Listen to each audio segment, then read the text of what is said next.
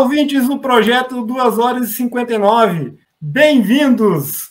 Hoje, 24 de julho de 2022, o nosso retorno aí aos papos, ao nosso podcast e também canal no YouTube agora também com mais ênfase. Uh, hoje vamos aqui conversar com o Guilherme Curtis, ele que tem 27 anos, é residente e, e, e natural de Passo Fundo, trabalha no escritório de advocacia e sargento de aeronáutica, programas de atleta de alto rendimento, é formado em Direito desde 2019 na Faculdade Federal do Rio Grande do Sul, tem pós no Processo Civil e Direito Civil e Direito Tributário, é solteiro, começou a correr em 2009 no Colégio Tiradentes, atualmente treina na UCA treina, e com o treinamento professor Florenal. Para quem gosta de números, assim como eu, a gente adora citar uns númerozinhos aqui, né? Tem os tempos referenciais dele aqui, nos 800 metros. É 1 minuto, 46 segundos e 61 milésimos. Nos mil metros, 2 minutos, 21 segundos e 39 milésimos. Nos 1.500 metros, 3 minutos, 39 segundos e 72 milésimos. E nos 3 mil metros, 8 minutos, 20 segundos e 3 milésimos. Boa noite, doutor Guilherme. Como é que está o senhor aí? Tudo bem, cara? E aí, Ângelo, boa noite. Boa noite a todo mundo que está assistindo, quem vai ouvir depois também. É... Feliz pelo convite. Tá falando um pouquinho da minha história, principalmente o pessoal de Passo Fundo aí que, que acompanha o canal. E então acho que o pessoal de Passo Fundo poder conhecer um pouco mais da minha história.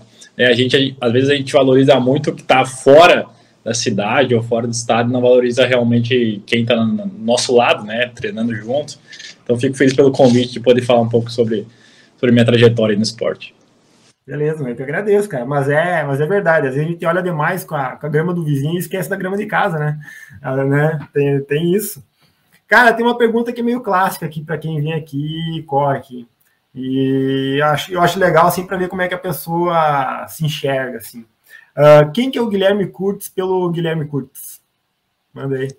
Ah, eu, eu acho que assim, falando sobre o esporte, Guilherme Curtis acho que é um, um jovem que, que conheceu o atletismo por acaso, é, teve a, a honra de cruzar com uma pessoa apaixonada por atletismo, essa pessoa acreditar nele e depois de altos e baixos pensar até em desistir, pensou até em desistir do esporte, mas acho que ah, essa ah, o vício ali do, do, do, esporte não deixou ele desistir e hoje está conquistando coisas que ele nem imaginava. Acho que é, acho que basicamente resumo é isso, é do, da desist, quase desistência do esporte para ser hoje campeão brasileiro é, de atletismo.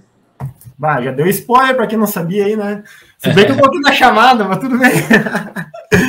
Cara, tu, tu citou ali do, do, encontro com quem é apaixonado pelo esporte, né? Eu sei que tu conheceu o Florenal ali no, no Tiradentes, que provavelmente foi onde tu começou tua projeção no, no, atletismo. E me conta aí como é que foi a questão.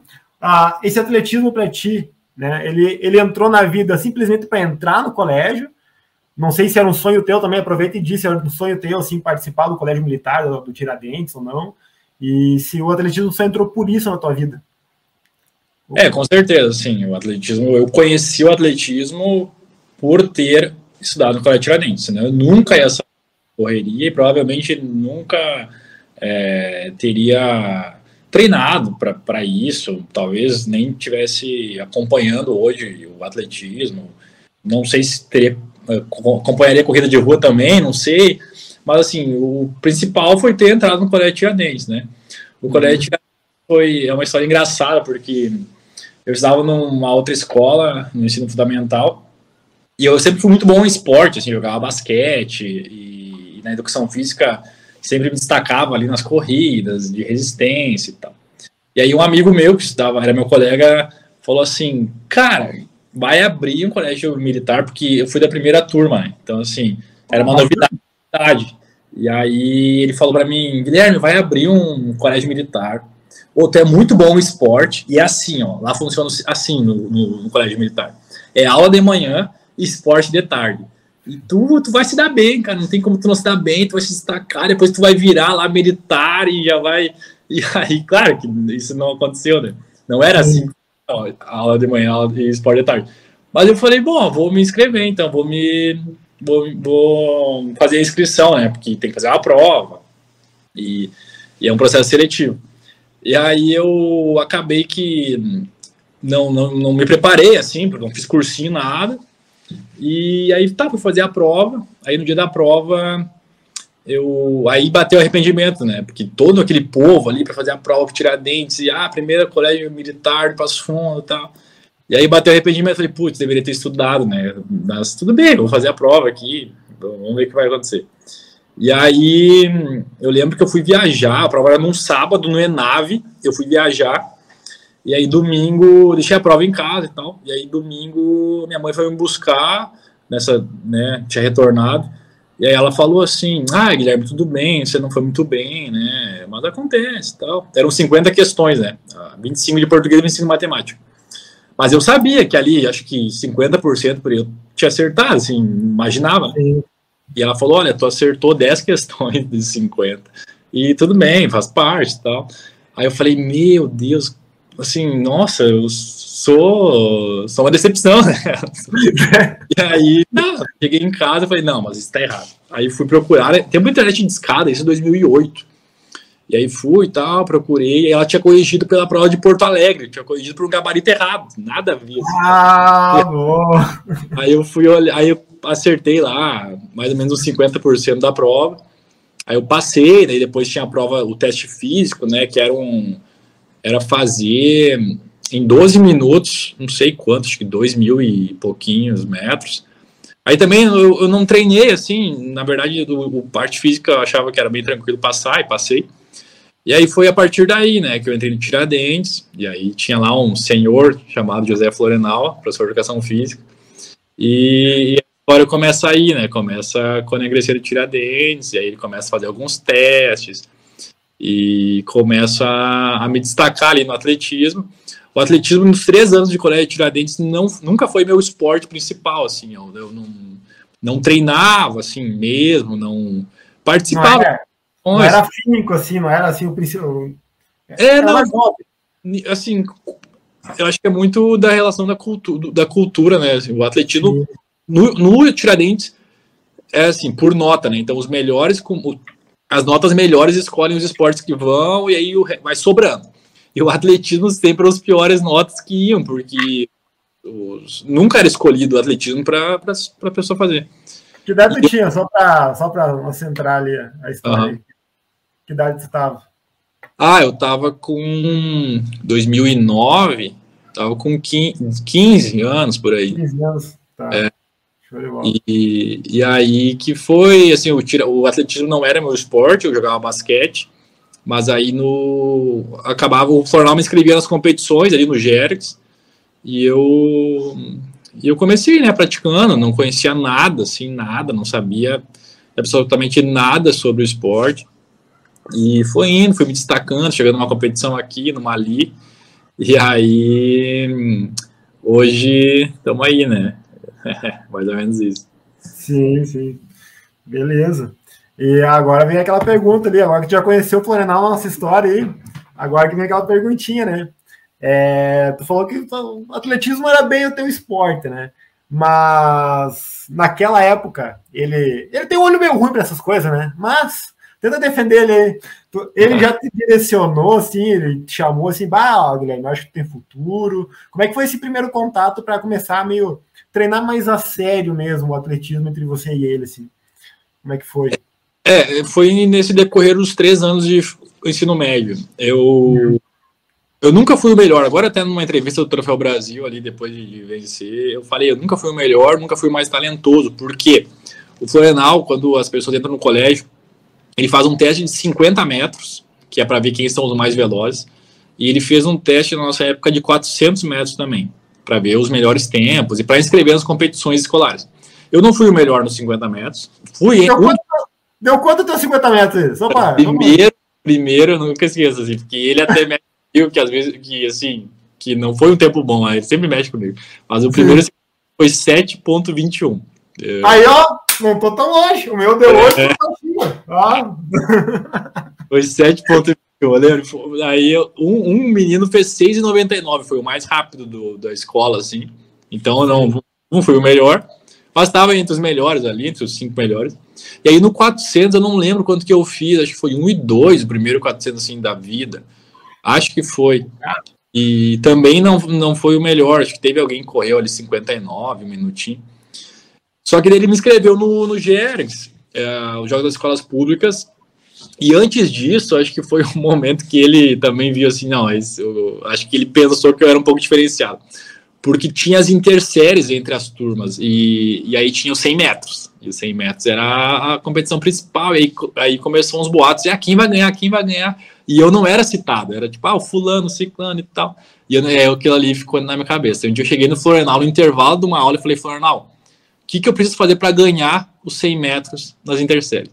Ele falou, não, vai lá na brigada e faz umas lombinhas lá, duas vezes por semana, vai lá de noite, faz umas lombinhas lá, aceleração e tá bom. E aí eu fiz. Aí foi tipo um mês assim. Fui lá, ia lá no final do dia, fazia as lombinhas. E ganhei os 100 metros lá do, das interséries.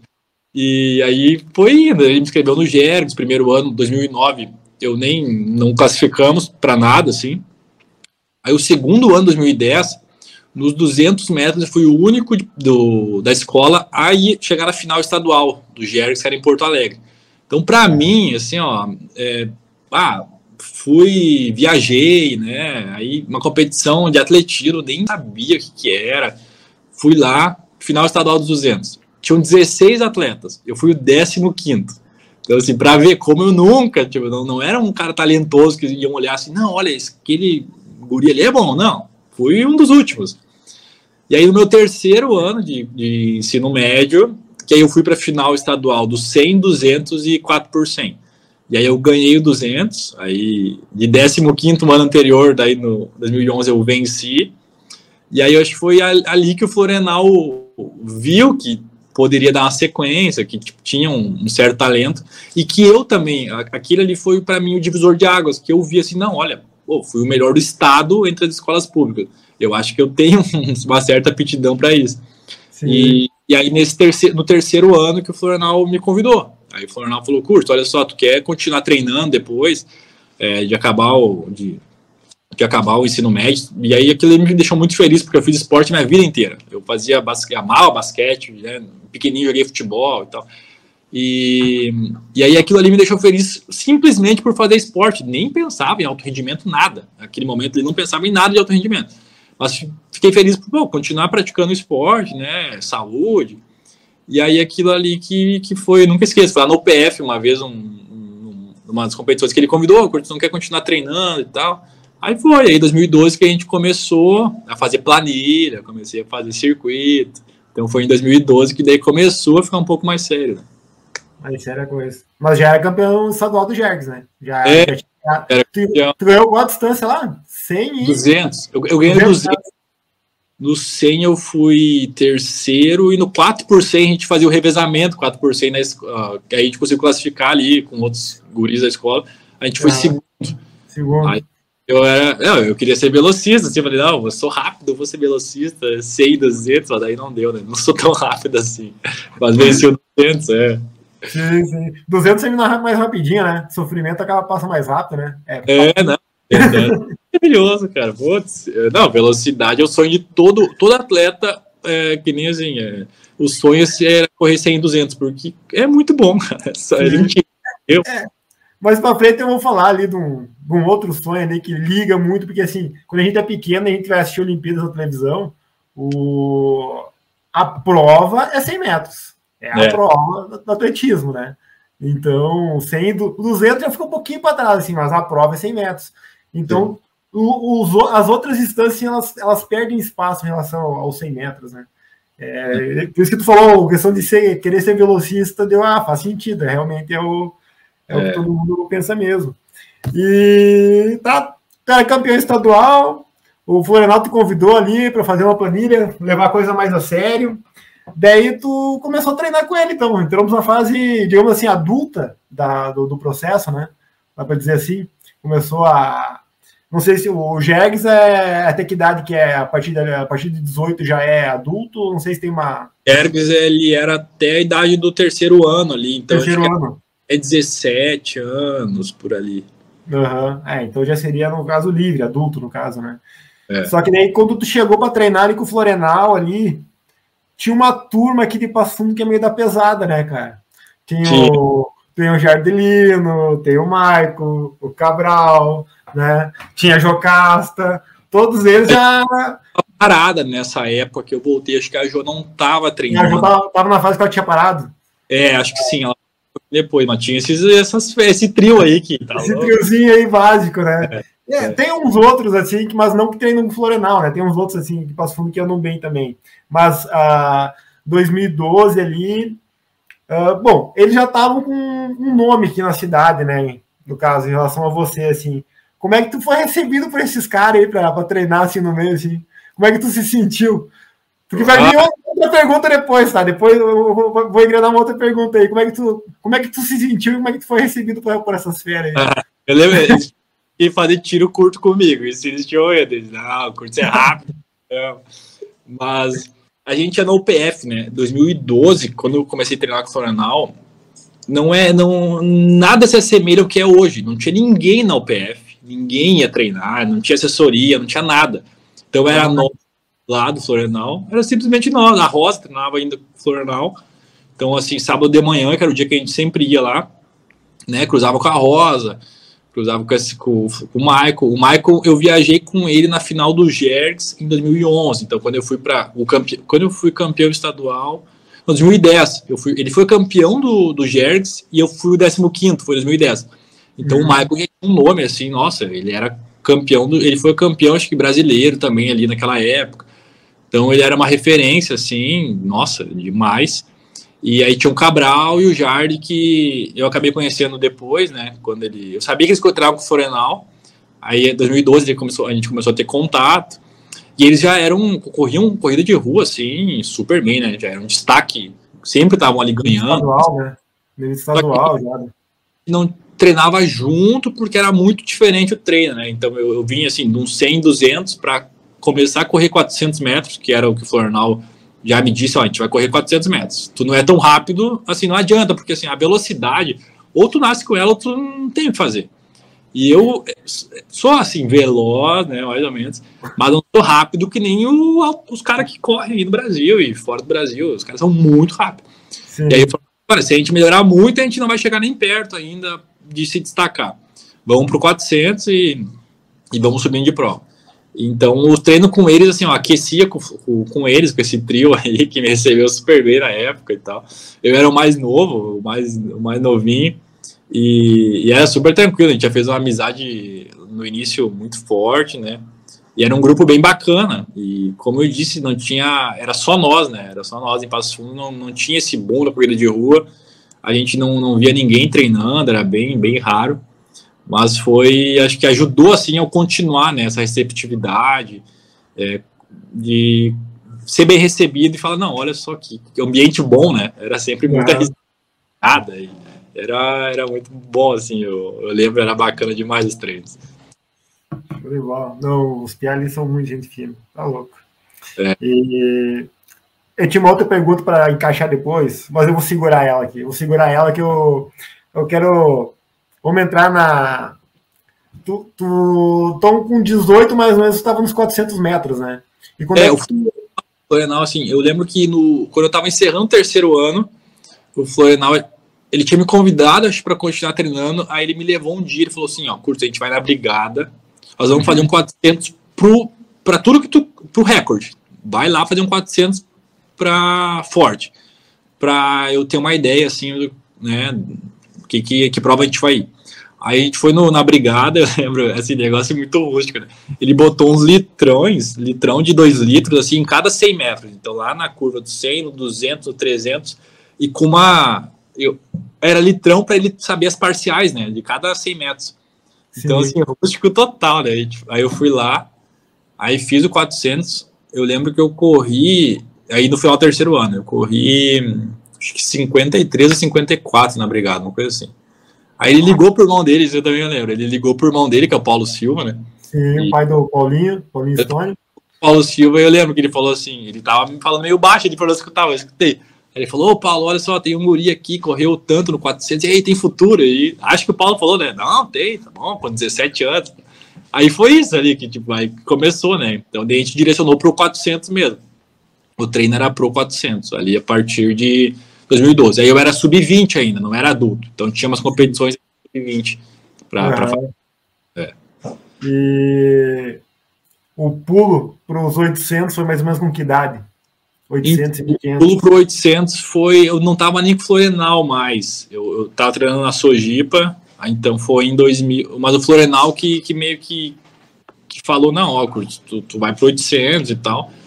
E aí acabou que eu, eu fui. O primeiro 800 foi em 2014. 2014. Uhum. Ah, e, é, então, tu, então tu não pulou etapas, né, cara? Tu não, tu não foi do 100 pro 1500 assim, direto, assim. Não. Ixi, eu queria correr 400, eu queria, aí, porque assim, eu queria ser velocista, né? Velocista é o melhor. Então não tem noção, assim, cara. O meio fundo é difícil pra caramba. O pessoal acha, ah, porque 800 e 1500. O pessoal que, o pessoal, assim, se tu conver, ir pro Troféu Brasil e falar assim, perguntar pra alguém, qual que tu acha a prova mais sofrida? A maioria vai falar assim, 800, não é porque eu tô, corro, mas a maioria vai falar 800 e 1500. Porque é, é difícil, cara. Não é porque eu corro, mas hoje eu não acho tão sofrido. Mas o é. pessoal tem uma visão que é e o treino é muito difícil. Né? Mas se o quadro... não, é, eu, eu, vou te perguntar ali, tá? Mas se eu não tô enganado, o teu recorde nos 800, tu pegou aquele 53 ali e fez duas vezes, é isso? É, isso aí, isso aí. É isso aí, né? 53.3 ali duas vezes, é. É, aí que tá, né? Uh, e tu foi para Sojipa, no caso, né? E... É, eu fui estudar né, na URGS e daí acabei indo para Sojipa treinar lá. Para Sojipa. Daí tu, tu, no caso, teve uma separação do treinamento com relação com o Florenal na época? E... É. Uhum. É, 2014. Aí eu conversei com o Florenal, 2014, eles, pô, foi super tranquilo. Aí comecei a Sojipa com o treinador, né? E, e aí tinha um grupo bem bacana lá, pessoal que eu sou super amigo até hoje, principalmente o Pedro e o Anderson, que são dois corredores de 400, foram para a Olimpíada já. E aprendi muito lá, aprendi muito na Sojipa. Aprendi, foi, foi um, foi, foram dois anos super bons, assim, de aprendizado, né? E aí acaba que eu me separo do Florianópolis 2014, mas aí 2016 eu já volto para ele, assim. e aí posso contar mais detalhado essa parte, mas foram dois anos e pouquinho de separação e depois já, já retomamos. Já tá. O, e, a, e hoje a vida assim é de atleta profissional, na palavra profissional mesmo, de só corre, porque a, agora vem a perguntinha que eu tenho curiosidade assim, ó, que a gente vê muito, principalmente nos últimos anos ali no Pan-Americano, principalmente que o Brasil ganha muita medalha nas Olimpíadas. Uh, tu tá num programa hoje ali que é o como é que é? É o Atletas e Performance, no caso, né? Da, da aeronáutica. E como é que funciona assim para entrar no programa, assim, cara? Não sei se, se ele te permite só ser um atleta de rendimento, se tem um serviço burocrático também tem que executar. Uh, se puder explicar para nós como é que funciona essa parte, assim. Uhum. É, o, o, o, que eu entrei é do PAR, é Programa de Alto Rendimento de Atleta, Programa de Atleta de Alto Rendimento. Uhum. E três forças, né, Aeronáutica, Marinha e Exército. Eles têm esse programa que é, é justamente para apoiar os atletas de alto rendimento. Né, o atleta ele vira terceiro sargento e ele, a função dele é treinar. Então ele não vai tirar serviço, ele não vai precisar se mudar para o Rio de Janeiro, para São não. Ele vai continuar morando na cidade que ele mora e o, o, eles pagam o teu salário como terceiro para treinar. Né? Como que acontece a seleção? Eles estão sempre nas competições, de todos os esportes. Eles estão sempre. Então, o Troféu Brasil tem sempre lá o pessoal da Aeronáutica, da Marinha, do Exército, olhando os atletas. Eles estão sempre observando. Uhum. E aí abre um edital é, para as provas que eles querem, mas já direcionado para os atletas que eles querem, né? Então, assim, agora esse ano que eu entrei, abriu vaga nos 800 metros e aí tinha o tempo X. Então, assim, é uma série de fatores. Abre um edital público, qualquer pessoa pode se inscrever. Se o Ângelo quiser lá se inscrever, ah, vaga nos 5 mil, o Ângelo quer se inscrever, pode se inscrever, não tem problema nenhum. Qualquer pessoa pode se inscrever. Mas uhum. aí, no edital tem uma série de pontos. Então, assim, esse ano, no meu caso, era ah, quem correu abaixo de 1,47 é tantos pontos, pontuação máxima. Uh, primeiro lugar em uma competição nacional, tantos pontos. Aí, competição internacional entre os três primeiros, tantos pontos. E assim vai. Então, qualquer pessoa pode escrever, mas os melhores que vão entrar por, por essa questão de pontuação. É, eu me inscrevi na, nos 800 metros, fui o primeiro lugar ali no, no edital no, e abriu diversas vagas. Então, as provas que eles querem, abriu salto em altura, 100 metros, 200, eh, diversas provas. Abre também de outros esportes. Nesse edital que eu estava, abriu da ginástica, abriu natação, tiro esportivo. Eram 111 vagas, se eu não me engano. E, e aí tu se inscreve, depois tem a, ponta, a parte da pontuação. Aí é uma parte burocrática bem, é, bem difícil, assim, não é... Claro, depois que tu entra, tu, tu, tu tá... Né, é ótimo, mas é bem difícil. Tem que fazer uma médicos, Aí tu vai lá no Rio de tive que no Rio de Janeiro levar uns documentos, passar por uma inspeção. Depois outro dia tive que no Rio de Janeiro de novo, faz, passar por todos os médicos deles, então todas as especialidades possíveis que tu imaginar, passei por um médico lá para ser avaliado. Tanto que nessa questão da inspeção médica, muitos atletas, eu acho que 30 e poucos atletas reprovaram. Nossa. É, e atletas assim, olímpicos, atletas de nível mundial, tu, reprovaram em algum, eu não sei, eles não, não, não divulgam no que, mas eu, eu, eu, sei que um atleta do atletismo que estava na minha frente, junto assim, ele reprovou no oftalmo, ele na questão, ele tinha fez uma cirurgia no olho e tal, e aí complicaram e ele reprovou. Então assim, são critérios deles que não é só atleta, então assim, não é tão fácil, ah, o atleta lá tem resultado, não, tem que passar por essa questão burocrática que é padronizada. E aí depois de todo esse processo burocrático, a gente vira, então, né, terceiro sargento. Sim. É um programa que não tem como você ir galgando, é simplesmente para isso, não tem como virar segundo, primeiro sargento, tenente, não. O atleta continua terceiro sargento e ele pode ficar oito anos incorporado. Esses oito anos, é, dependendo dos resultados, né, o, o programa é de 12 em 12 meses. Então, assim, 12 meses eles avaliam o atleta. Olha, esse atleta teve bons resultados, tá é, fazendo o que a gente espera, tá, então vamos renovar mais 12 meses. E é assim que acontece. Então, hoje, está acontecendo no Mundial de Atletismo, acho que 90% dos atletas que estão lá são nas Forças Armadas. Porque eles selecionam, eles querem os que os, os que estão se destacando, eles querem que estejam incorporados nas Forças Armadas. Sim. Então, acho que hoje é o que sustenta assim, os atletas, questão financeira é o principal é as Forças Armadas. Então, assim, a gente é muito grato pra, por eles, né, por ter ah, esse programa. Sentido, né? E é algo muito bacana, assim, porque tu, tu tá ali para treinar, né? Tua rotina não muda, e então é algo assim, putz, é fantástico, fantástico esse programa. É muito bom para os atletas e faz uma diferença gigante, né? Porque a gente tem uma certa estabilidade para focar mesmo nos treinamentos. Sim, sim. Ah, não, cara, muito legal, muito legal isso. É. Eu sempre tenho curiosidade, assim, que a gente vê o pessoal, uh, se não me engano, acho que foi o Adalto, ganhou o Pan-Americano, eles fazem batem continência lá, e, cara, é interessante, não tinha nem mínima ideia de como é que funcionava, né? Muito é. legal. É, é muito ao público. A pessoa pode ir no site lá olhar, tem o edital, tem os pontos atletas, tem tudo lá, é bem, e é bem Sim. transparente, assim, não tem nada de, de uhum.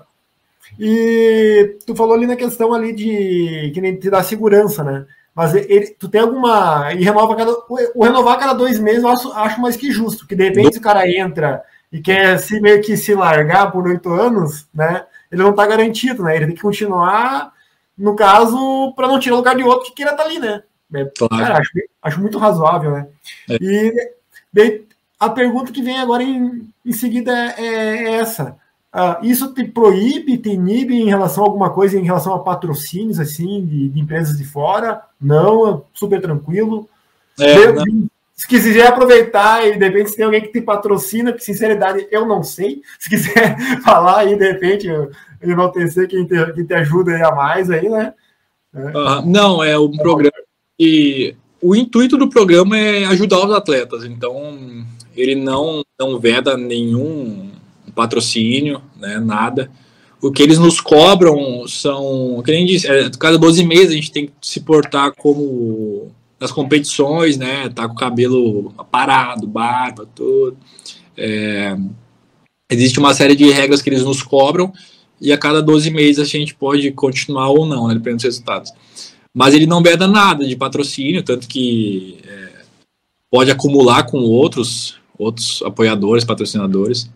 É, hoje eu tenho, além do, das Forças Armadas, tem a, o programa do Bolsa Atleta, né, que eu sou, eu sou contemplado por estar entre os melhores do Brasil, entre os melhores atletas do Brasil, daí a pessoa pode se inscrever no programa da Bolsa Atleta, que recebe esse valor.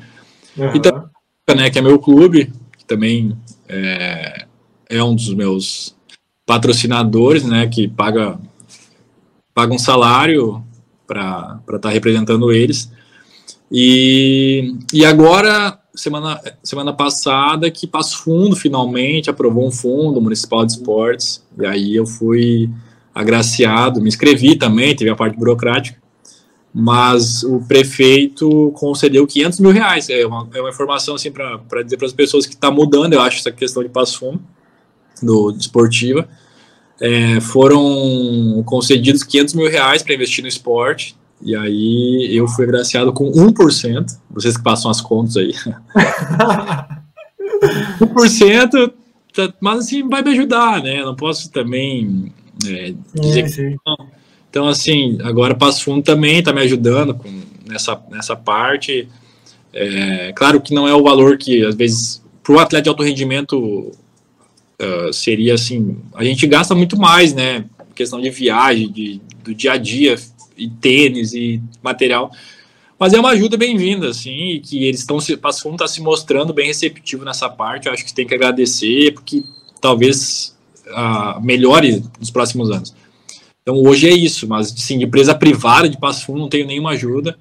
É bem triste, assim, é, cansa, é um pouco assim, as pessoas ficam, sempre ficam batendo na tecla, ah, porque tu não tem patrocínio de ninguém de Passo não tem, não tem, não tem, não tenho mesmo, e e vai fazer o quê? Assim, já tentei diversas vezes, é um pouco cansativo, porque pensar assim, putz, é campeão brasileiro, campeão do Troféu Brasil, para quem não sabe, assim, é um feito muito difícil, acho que não sei se alguém passou, já tinha acontecido de alguém ganhar o Troféu Brasil, né, a seleção brasileira eu sempre estou presente, já, sei lá, cinco, seis vezes na seleção brasileira, e, e as empresas não se interessam, é essa a realidade, assim, não, não tem, já tentei com um monte de empresa passo fundo, a resposta sempre é a mesma, ah, não, não tem o orçamento, tá complicado, mas daí pro passo fundo, futebol apoio.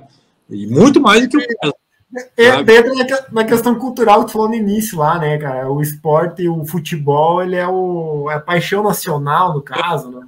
E aí e atletismo, eu... se tu olhar assim, é que nem tu falou, ou é exército, ou é Caixa Federal, é, é difícil iniciativa privada, então é difícil é. enxergar iniciativa privada é. no, no, no É, e o assim, né, eu não tenho nada contra, nada, mas assim, se colocar, comparar, ele tá na segunda divisão do Campeonato Gaúcho, né? E aí, Sim. Então essas coisas que às vezes deixou, por isso que tem tanto atleta que desiste, que não, porque realmente é difícil, é difícil, a gente às vezes chega num patamar, eu tenho amigos meus que foram para a Olimpíada, muitos amigos foram para a Olimpíada, e eles falam, cara, não muda, minha vida não muda em quase nada, vai para uma Olimpíada, é um sonho, claro, é um objetivo pessoal, mas assim, uhum. não vai para uma Olimpíada e tu volta e tem milhões de pessoas querendo te patrocinar, tem... não, tua vida às vezes continua a mesma, é só assim, o, a glória interna de dizer, não, eu fui atleta olímpico. Então é muito difícil. Cultural nossa, assim, é... Então por isso que é de Passo Fundo, esse fundo que foi aprovado, eu, eu admiro, porque é, é muito raro, né, é muito raro. Então, já, já, é um passo, já é um passo. É, eu ia falar, apesar de, de repente o gesto no, no, na totalidade não ser muito grande, é um primeiro passo, né? De é. repente, esse gesto vai, vai, vai, vai, vai trazendo outros, vai agregando, no caso, né? Não sei. É, é. é a esperança, é a esperança, no caso. Ah, né? Aí. É. E, é, tu falou ali a questão de as empresas não querem. É, eu acho que a maior de repente a maior dificuldade, de repente me corrija se eu estou errado, mas a maior dificuldade é tu provar que aquela empresa vai ter retorno na visibilidade, na questão é. do atletismo, né? Eu acho é. que depende disso que eu estou enxergando de fora, eu enxergo, não sei se, se é a realidade ou não. É, não, eu vejo também isso. Eu, eu sempre digo assim, talvez a gente não dê o retorno, eu não dei o retorno que, que, que a empresa espere, né? Mas Eu acho que assim, no momento que a empresa te patrocina, igual para mim, ó, esse ano eu dei diversas entrevistas, é, ali quando ganhei o GP Brasil, o Troféu Brasil, que é bem divulgado. Eu acho que se tu começar a falar da empresa, igual, se uma empresa de Passo Fundo me patrocina, eu vou, falar muito bem, porque você é a única, a única que deu a oportunidade. E, e isso acho que às vezes para a população, né, dá um talvez não dê um retorno financeiro, mas dá um retorno da imagem da empresa, né? De falar assim, a empresa realmente está patrocinando, está ajudando. Mas infelizmente mesmo é, quando existe algum patrocínio, alguém apaixonado pelo esporte que, que abraça a causa ali e patrocina, porque realmente o futebol é o que dá o retorno, né? Eu, eu, eu, eu brinco assim que tudo bem, o Passo Fundo tá na segunda, mas o estádio às vezes está lotado, né? E aquilo ali dá o retorno porque é difícil mesmo isso. A gente às vezes ah, vai, vai aparecer no Sport, vai para o Mundial, vai no Sport TV, vai falar da empresa, mas eu vejo esse lado também do empresário, né? Mas é cultural, uhum. cultural essa parte. É. É difícil. Ah, esperamos que a coisa melhore nesse sentido, né? Mas. É, um dia. É, tu falou do Troféu Brasil ali. Eu queria saber se a se o atletismo no Brasil te permite ter um calendário assim anual que tu já saiba, saiba mais ou menos quando vão ser as, as competições e te permita ter um planejamento anual ou é meio que por semestre, como é que funciona essa questão de, de pista, né, de atletismo? Que corrida na rua, cara, todo final de semana tem uma, né? Qualquer cidade que tu aponta o nariz tem uma, tem uma maratona aqui, uma meia maratona ali, rústica, Sim. todo canto, uma pista, né? Como é que funciona essa questão assim de, de tipo o Troféu Brasil, o Troféu do Brasil uma vez por ano, né? Mas o, as outras competições, assim. É, o, essa questão é bem organizada. É, muito, é bem organizada porque o atleta de alto rendimento ele precisa ter uma periodização, né? Então ele se organiza e para saber quando que ele tem as competições, quando que o treinamento, como é que vai ser, quando que vai ser o, o ápice ali do, da performance, quando que vai ser o descanso. Então, a CBAT, que é a Confederação Brasileira, e a Confederação Sul-Americana, elas, em novembro, dezembro, elas divulgam um calendário. Então, divulgam um calendário e seguem essas datas normalmente. Assim, se tem alguma mudança, é muito pontual e é, e é bem raro. E das datas, então, o Troféu Brasil vai ser tal data, GP Brasil, torneio tal, Jogos Sul-Americanos, uh, Pan-Americano. Tudo isso a gente consegue saber um ano antes, né? então novembro, dezembro. O que, é, o que eu faço, né? É, normalmente, ali, quando sai a data, eu me reúno com o Florenal e a gente traça ali as estratégias, né? Então, ah, vamos começar a treinar, fazer a base em tal data. Aqui a gente viaja para tal lugar, aqui não, aqui vamos abrir mão dessa competição, não vamos. Qual é o objetivo principal? Ah, o Troféu Brasil. Então a gente vai treinar, focar no Troféu Brasil, as competições anteriores, elas vão ser uma prepara uma forma de preparação. Às vezes o resultado não vai sair ali, mas tem que ter a paciência. Então, isso é bem organizado em relação à pista. É bem bacana poder ter todo o planejamento. Né? Eu tenho todo o meu planejamento para o segundo semestre agora, assim, já sei todas as provas. O que eu não sei é rústica, porque rústica às vezes é, é um mês antes que, que surge, isso daí já foge um pouco. Mas pista a gente sabe tudo, assim. Tanto que Sim. já estou planejando para o ano que vem, assim, o que, que eu vou fazer. O ano que vem, né, tem competições muito importantes. E aí já estamos sim, já estamos no segundo semestre, mas pensando já no ano que vem sobre os planos, né? O que, que, a gente vai fazer. Mas a gente consegue se organizar super bem. Isso é, é bem, bem bacana, assim, porque o atleta ele precisa disso, né? Precisa, porque é, um, é uma trajetória, assim, a gente não. Às vezes as pessoas pensam, ah, mas vai treinar um mesinho ali, vai não, ixi, a gente treina muito tempo. De janeiro, fevereiro, março, são três meses só treinando, sem competir nada. Quase sempre é assim. Para daí começar a competir, mas essa a gente já sabe tudo, assim. É bem, bem legal. Ah, que legal que é organizado, cara. É. E agora tu falou ali no Troféu Brasil. A Jocasa, quando conversou comigo, falou que é a menininha dos olhos de ouro dela, né? Que é a competição que ela avisa todo ano participar que é a Olimpíada dela, no caso. É o jeito dela chegar no, no, no, Ah, onde todo mundo é visto, no caso, no Brasil, né? Em relação ao atletismo, né? E agora a gente vai chegar naquele título nacional que tu levou esse ano, tá? Uh, tu fez um post ali que fazia oito, nove anos, nove anos, se eu não estou enganado, que tu colocou no post, que você estava indo no Troféu Brasil seguidamente. E se eu não estou enganado, acho que faz uns um ou dois anos atrás, estava ali na, entre os três já sempre. É, bronze, prata, né? E quando, quando tu ganhou ali, no post ali, tu, tu, tu mencionou que, uh, no caso, foi bom soltar o grito, né, de campeão.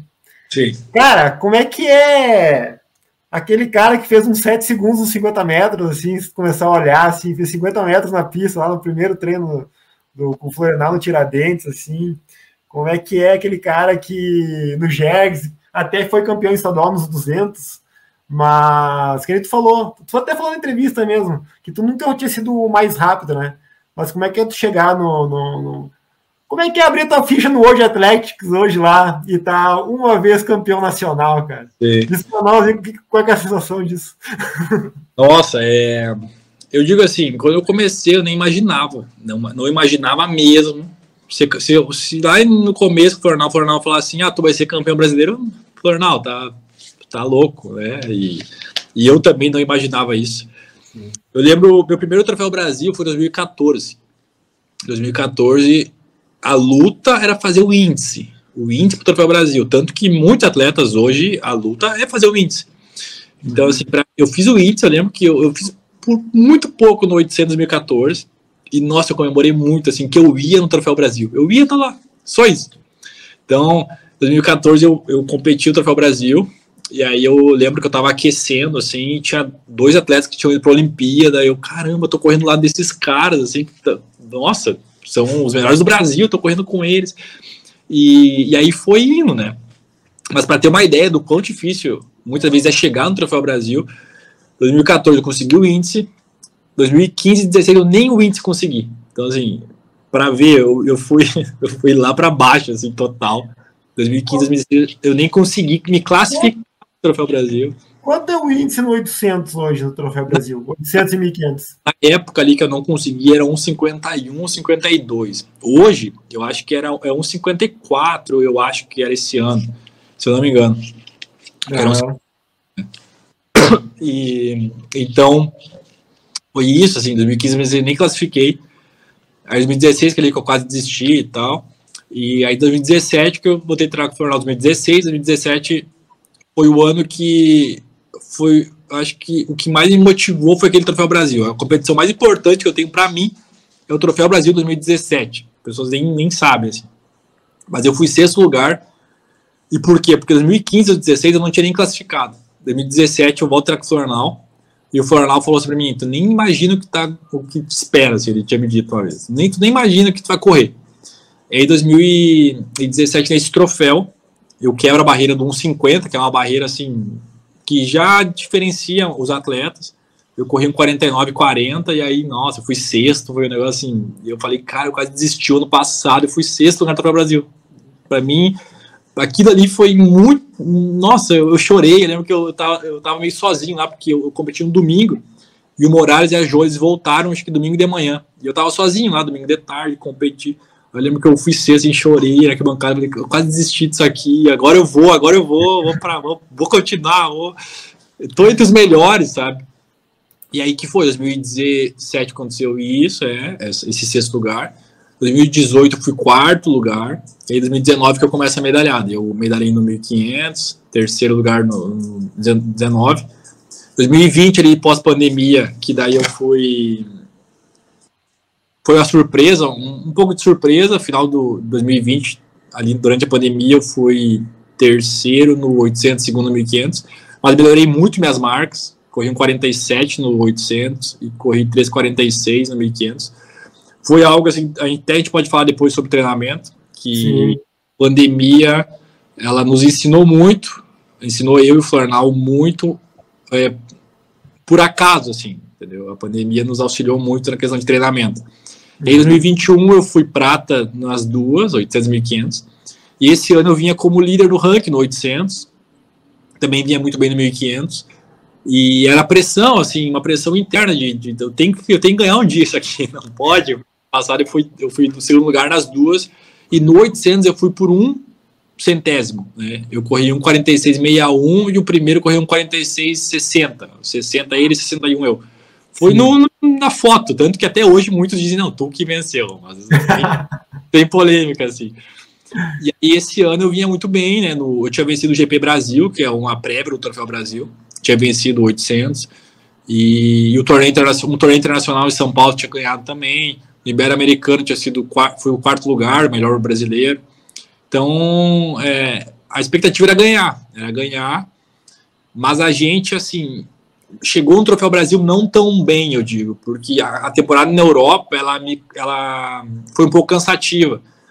Então, o Troféu Brasil eu não cheguei assim 100%, eu digo assim, de relação de performance, sabe? Porque não tem como o atleta manter sempre 100%. E como eu fui para a Europa, a gente arriscou muito lá. Eu acabei chegando no Troféu Brasil não tão bem como os, os outros anos, que o foco era o Troféu Brasil. Esse ano o foco acabou não sendo o Troféu Brasil, assim, o foco principal. Mas, pô, pude ganhar o 1.500, o 800 foi segundo de novo, o 800 tá, tem que, uma hora vai. Mas o 1.500, o 1.500 pude ganhar, assim, ganhar de uma forma bem bacana, tracei uma estratégia e consegui colocar em prática e, e vencer é um sentimento, assim, inexplicável, né? Tu pensa, nossa, eu sou ganhador do Troféu Brasil, hoje as pessoas se espelham em mim, né? Aí eu hum, tava no aquecimento uns guris mais novos, assim, de 19, 18 anos, não, eu sou teu fã, meu Deus, eu vejo todos os teus vídeos, eu, nossa, correr com, do teu lado para mim já é uma. E eu lembro que eu era assim, né, no primeiro Brasil, eu, eu admirava esses caras que ganhavam, e hoje eu tô nessa posição, e às vezes a gente nem. É uma coisa tão natural que a gente nem, nem imagina, né, como Sim. é. No Instagram eu recebo muita mensagem, assim, até ontem botei um vídeo treinando recebo mensagem assim, nossa, tu é muito fera, não sei o quê, e, e caramba, tu corre muito. Então a gente fica numa posição que às vezes a gente não imagina e, e foi e, e, foi fruto de, de todos os anos uma escadinha assim, né, que Florenal sempre disse, ó, oh, tenha paciência, vai chegar a hora, vai chegar a hora.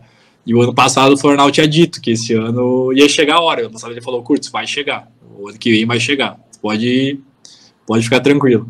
E chegou, então é, muito feliz. Agora a pressão também aumenta, assim, ano que vem tentar ganhar novamente. Mas é vencer o Troféu Brasil é para poucos, né? é um por ano, um atleta Sim. por ano. E, e como eu disse, muitos sonham em chegar no Troféu Brasil, né? tipo, muitos sonham em só estar tá lá com os melhores do Brasil. Então vencer é algo que não imaginava, mas que agora que aconteceu, muito grato, assim, muito feliz por tudo. E e é isso, tentar ano que vem já repetir esse feito aí que ia ser muito bacana. Ah, que bacana, cara. Tu, tu comentou uma coisa ali que eu ia te perguntar ali. Tu falou que o pessoal agora fala que, assim como você. Dá para falar idolatrava os outros quando chegam no troféu, troféu Brasil, eles fazem isso contigo, né? E como é que é assim? Antes da prova, até, tá? Antes da prova, assim, do o Kurtz lá em 2014, quando chegou o primeiro ano, provavelmente todo mundo olhou assim, ah, sabia que... Sul, é, esse piazinho aí, nem vamos dar bola para ele, né? Como é, eu acredito que mudou mesmo antes dessa final, acho que mudou, né? Então, como é que é hoje quando tu chega no Troféu Brasil assim, o pessoal já olha diferente, já já fica, fica, fica te marcando, fica te marcando ali. É, com certeza, né? Com certeza. Esse ano é, eu, eu vi assim, eu observei, como eu era, eu era líder do ranking, eu observei assim que eu muitas vezes eu estava sendo até por treinadores assim de, de, alguns atletas ali ficavam, ficavam olhando o que, que eu fazia nessa prova tipo, eu aquecendo eles ficavam olhando isso, isso eu observei né e, e claro eles querem saber o que que o que, que o melhor atleta faz isso eu sei porque eu já tive ponto de querer saber o que, que os melhores faziam né? Se tem um segredo, o que, que tem. E, e muitos querem saber. Querem, ah, mas o que, que tu faz? O que, que o teu treinador faz contigo? O que, que tu come? O que, que... E, e isso, é, isso acontece. E, e então a gente tem uma posição que a gente é observado e tem que ter muita frieza, assim, porque não pode, tem que ter muito pé no chão, né? Hoje, no 1500 eu era super favorito para ganhar, tipo, falaram assim, meu, curto, não vai ganhar só se acontecer um desastre, mas a prova, cada prova é uma prova. Tinha que correr, não adianta. Ali estão os melhores do Brasil. Se eu vacilo, eles ganham de mim. É simples assim. como eu já surpreendi muitas vezes no Troféu Brasil ali. Quando eu fui terceiro lugar em 2019, também ninguém me conhecia, ninguém dava nada por mim, porque foi o primeiro ano de 1500. Eu lembro que eu fui terceiro, foi uma surpresa gigante. Assim, nossa, o, o guri lá do Rio Grande do Sul, era da APA ainda, o Passo Fundo foi terceiro Troféu Brasil. Eu acho que eu me lembro da narração do cara, no, no acho que passava só no Facebook. Ó, tem um rapaz ali com uma camiseta branca. Tipo assim, o cara não sabia um nome, assim. Eu teve que um cara que tava com ele dizer. É. E aí. E hoje tá essa posição de destaque também é uma responsabilidade, mas tem que. Tem que sempre se manter assim, muito pé, muito, com muito pé no chão né, para ser exemplo também para outras pessoas. Mas é, é uma sensação diferente. Tu, chegar, já, tu chega no Troféu Brasil, já as pessoas estão te observando, sabem quem tu és, né? E, e é uma sensação muito diferente. Eu penso, nossa, eu, 2014, 2017, quando eu fui sexto lugar nessa época aí, o, o troféu mais importante que eu disse para ti, é, também ninguém me conhecia. Ninguém, ninguém me conhecia, assim, nada. Aí tu vai, né? Porque o ranking ali, ele é, tu pode entrar no ranking da CBA, não tu olha e hoje ser uma referência assim é algo também que não não imaginava no início assim, e, e, é bem bacana assim as pessoas te acompanhar querer saber o que tu faz o que tu não faz. É, é bem gratificante assim acho que eu, a gente olha para trás e fala não realmente vale a pena sabe? É mais ou menos esse vale a pena ter paciência. É e sofrer sofrer Cara, já vai falar de sofrimento em treinamento aí. Calma aí, que tem umas perguntas de treinamento, acho que vai se mal. E, tá. Uh, é, cara, assim. Uh, para nós, eu tenho mais três perguntinhas antes da questão dos treinos, tá? Uh, eu tenho a questão dos recordes gaúchos aqui, mas tu tá federado hoje por Santa Catarina. Então, digamos, se hoje você batesse, não iria valer, né? Teria que vo voltar a competir pela APA para valer, né? Sim. Mas eu tava olhando aqui, parece um absurdo, né? Mas nos 800 metros faltam dois segundos, dois é. segundos é. e um milésimo. É. E nos 1.500 metros faltam falta um segundo e 27 milésimos de segundo. Uh, é do Fabiano Peçanha, né? Os recordes gaúchos atualmente. Uhum. É, agora vem a pergunta: é uma meta? É um. É, tá mirando? Ou aquela coisa? Não, é natural. Se acontecer, aconteceu. Há um sonho. Porque, assim, ó, dois segundos, 800 metros é uma vida, né? A gente sabe é. que é uma vida. Né? É, é, muita coisa, né? O pessoal, na rua, competição de rua, o pessoal fala, ah, mas é só dois segundos. Nossa. Na pista, dois segundos é uma eternidade, né? É. é. Então, me diga aí se é uma. Oh, então, acho que é expectativa mais das pessoas que minha, sabe? Muita ah. Gente assim fala, pô, tá, vai bater o recorde de PC no 1500. Vai bater, não, tá bater. Muitos falam assim, não, entendeu? Já, o Peçanha tá com medo isso aqui. O Peçanha é parceiro meu, cara. O Peçanha. Cara, competições, quando eu cruzo com ele, ele sempre tem uma palavra assim. É, que ajuda muito, o cara é muito experiente, então parceirão total. Sim, e, e, não, eu vou dizer assim, não entra na competição pensando nisso, não penso assim. Uhum. E se acontecer é uma consequência, eu penso em melhorar minhas marcas, penso em melhorar muito 1500, mas 1500 acho que dá para melhorar muito, assim, imagino que que vou melhorar muito. O 800 realmente o 44 é algo muito forte. É, espero um dia correr isso, mas é, eu vejo que é mais difícil que o, 8, o 1500. O 1500 acho que é bem possível, né?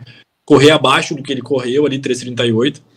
E o 800 é difícil, acho que a marca dele, inclusive, é a quinta, sexta da história do, do Brasil. E o Peçanha foi em duas Olimpíadas, tem uma história gigante. Mas eu vejo que o 1500 é bem mais possível, mas não é uma meta assim que eu tenho. Tipo, tanto que hoje se eu batesse não, não valeria, né? O, o, o, se eu, o, tanto que o recorde de Santa Catarina é, também é muito perto disso, é 3,39 e pouquinho e, e 1,46,19. O do Santa Catarina também estou muito próximo. Acho que é possível bater. Do, do Santa Catarina já tenho dois recordes, eu tenho um recorde do mil agora, tenho um recorde do 3 mil também de Santa Catarina. Mas é algo que a gente não, não. O atleta mesmo, eu acho que na maioria não, não foca muito nisso, né? É uma consequência, assim. Eu foco em correr melhor, todo ano tá melhorando minhas, minhas marcas. E se acontecer, aconteceu. Assim, claro que a gente vai. A pessoa crava o nome na história, assim, nossa, é, é, fica ali para sempre, né? Um recorde. Mas é o que se acontecer, aconteceu, não tem nada. Assim, eu acho que o Peçanha também é bem tranquilo quanto a isso, que a gente já conversou. Mas é, é, não é assim o objetivo, né? É, talvez uhum. se acontecer, aconteceu, é uma consequência assim, do, da melhora. Bacana. O Fabiano Argenta fez uma pergunta aqui que estava nessas três que eu te falei que eu tinha antes do treinamento, tá? Uh, Kurtz, no seu recente giro na Europa, você conseguiu entender a realidade dos atletas na Europa nessa questão de patrocínio, visibilidade, etc. E eu, eu vou englobar até a questão de competitividade mesmo. O, como é que foi a, esse giro ali que tu fez ali? Eu, eu, me, eu me lembro da Espanha, tá? Não lembro se teve um outro. Tem, teve um outro país que eu não lembro qual o nome agora, que tu fez agora. Em, foi abril, né? Que tu foi abril ou maio, não tô lembrado. É, foi maio, final de maio. É. Então, é, quiser contar para nós aí como é que foi mais ou menos esse, esse giro pela Europa aí, para ver a realidade deles lá. Ah, é assim, o que choca primeiro é a cultura, né? A cultura do atletismo é muito diferente, assim, muito diferente. Primeiro ponto, é, a gente do meio fundo, para nós é fundamental para fazer boas marcas ter um coelho na prova. O que, que é um coelho? Lá chama de pacemaker, né? É alguém que está no ritmo da prova. Então, lá, os, organizadores das provas, eles querem que os atletas corram o mais rápido possível para daí no outro ano atrair mais atletas ainda, melhores. E acredito que eles têm mais patrocinadores para o evento deles. É mais ou menos assim. As competições lá, tem o Ângelo que organiza, ele quer os melhores atletas. Mas os melhores atletas às vezes não vão querer ir lá porque a prova não é muito forte, a prova não é muito boa. Então eles fazem de tudo para a prova ser rápida. De tudo. E é isso, assim, no 1500 provas que eu corri lá tinha dois coelhos, um ia até o 800, um ia até o 1000, o que faz com que tu corra, tu soba junto com eles, né? E essa questão cultural é que choca muito, assim, choca muito a questão de, de tratamento com os atletas, assim, a gente é tratado muito bem, aí se sente o atleta mesmo, né? tu vai numa competição, tu não se preocupa com nada, tu vai lá, tu chega no aeroporto, tem alguém te esperando no aeroporto, a pessoa te leva pro hotel, tu tá no hotel e tem tudo lá que tu quiser, aí no outro dia tu vai pra competição, é algo assim, é só ir lá e correr, é, literalmente, só ir lá e correr. Isso choca muito. E a questão da competitividade, né? Eu, eu, o que mais me chocou foi quando eu corri na França. Eu tinha corrido no, na Espanha, no Ibero-Americano, fui quarto, no 800. Depois fui para Polônia, corri um mil metros lá, fui terceiro. Aí eu fui para Portugal, no 1500 fui terceiro. E aí na França, era, eu era acho que o 12 segundo tempo do 1500. Assim, tinha um. Nossa, é um atleta, só atleta bom, assim, e eu não conhecia nenhum, não conhecia nenhum assim de nome. E aí foi que a prova foi uma paulada, assim, uma paulada, dois coelhos saíram, o grupo não acompanhou os coelhos, e eu fui sétimo, e aí foi um choque, assim, porque cara, o buraco é mais embaixo, assim, não é tão fácil quando a gente pensa. Um atleta que eu nem conhecia, né? Fui sétimo e, e é algo absurdo, assim, a competitividade. Eu acho que é o que falta para o atleta aqui da América do Sul. É isso, porque aqui a gente, na América do Sul como um todo, a gente não tem esse, essa competitividade. Por exemplo, ah, eu vou. Normalmente eu vou para Argentina em março lá, correr o, o GP lá. São três, quatro atletas, né, um nível parecido, e é só. E, e aí, às vezes, no Uruguai é uma competição que já não é interessante eu ir, porque já não tem o nível que eu espero. Aqui no Brasil é, é, também dois, três atletas ali que, que tem um nível parecido, que, que, realmente vão correr bem. E lá não, lá é, todo dia tinha competição. Final de maio era todo dia tinha competição. Tu ia no calendário da IAF lá, era ah, Finlândia, Suíça, Alemanha, todo dia competição. E aí tu começa a escolher, tu vê quais são as interessantes, não são. Mas essa questão do nível é absurdo, assim, é absurdo. Assim, eu vejo que para fazer marcas e para eu melhorar minhas marcas, tenho que voltar para lá. É algo assim que a gente já traçou no que vem. Né? Eu tenho hoje, tem que ter uma pessoa que te, como se fosse um empresário lá que te coloca nas competições, né? Eu, eu tenho uma, uma pessoa que faz isso para mim, que não, que assim não é só tu ir lá, eu, ah, vou competir na Europa. Não, você tem que ter um agente, a gente chama de manager. Tem que ter um manager que ele entre em contato com as competições e a competição te aceite, né? E ele negocia, ele não, ó. Eu, eu lembro que é uma mulher, né? Uma espanhola, minha manager. Ela estava negociando com uma competição que eu acabei não indo, que era em Guadalajara, que ela disse, não, olha, eu tenho o Guilherme, ele tem tanto no 1500 e tal. É, espero que ele corra melhor, e aí no fim não, não fechou essa competição. Mas é isso, é uma negociação. E, e, aqui no Brasil, ou na América do Sul, não existe isso. Lá é assim: o, o manager está negociando, aí ah, tem que ver né, se eles vão bancar tudo, se eles não vão bancar, se tem coelho, se não tem, qual é a premiação. Né, que para o manager também é interessante ter uma, uma premiação para o atleta ganhar, ele ter uma porcentagem disso. É, ter nada de graça, né? É, de graça. é algo assim, é, é, cara, é muito diferente, é muito diferente. E bem, a gente já, já tem esse objetivo de voltar para lá, né? É, esse ano eu acho que eu, eu, foi uma experiência super válida, mas eu, assim, entre as competições foi um pouco difícil, a questão de, foi um pouco cansativo, então pro ano que vem talvez se programar melhor, dá para correr muito, muito melhor, buscar melhorar as marcas. Eu acabei não melhorando minhas marcas lá, mas foi algo muito próximo, assim, fui bem consistente nas provas. E é novidade, assim, tudo novo, né? Tudo muito novo. E, mas é algo assim que as pessoas não imaginam. Assim, os estádios lotados. É, a questão, a competição que eu fui na Polônia, correu os mil, mil metros. Eu tava lotado o estádio, era cobrada, cobrada entrada para o público, não era de graça. Tava lotado, assim, é algo. eles gritando, a gente passava.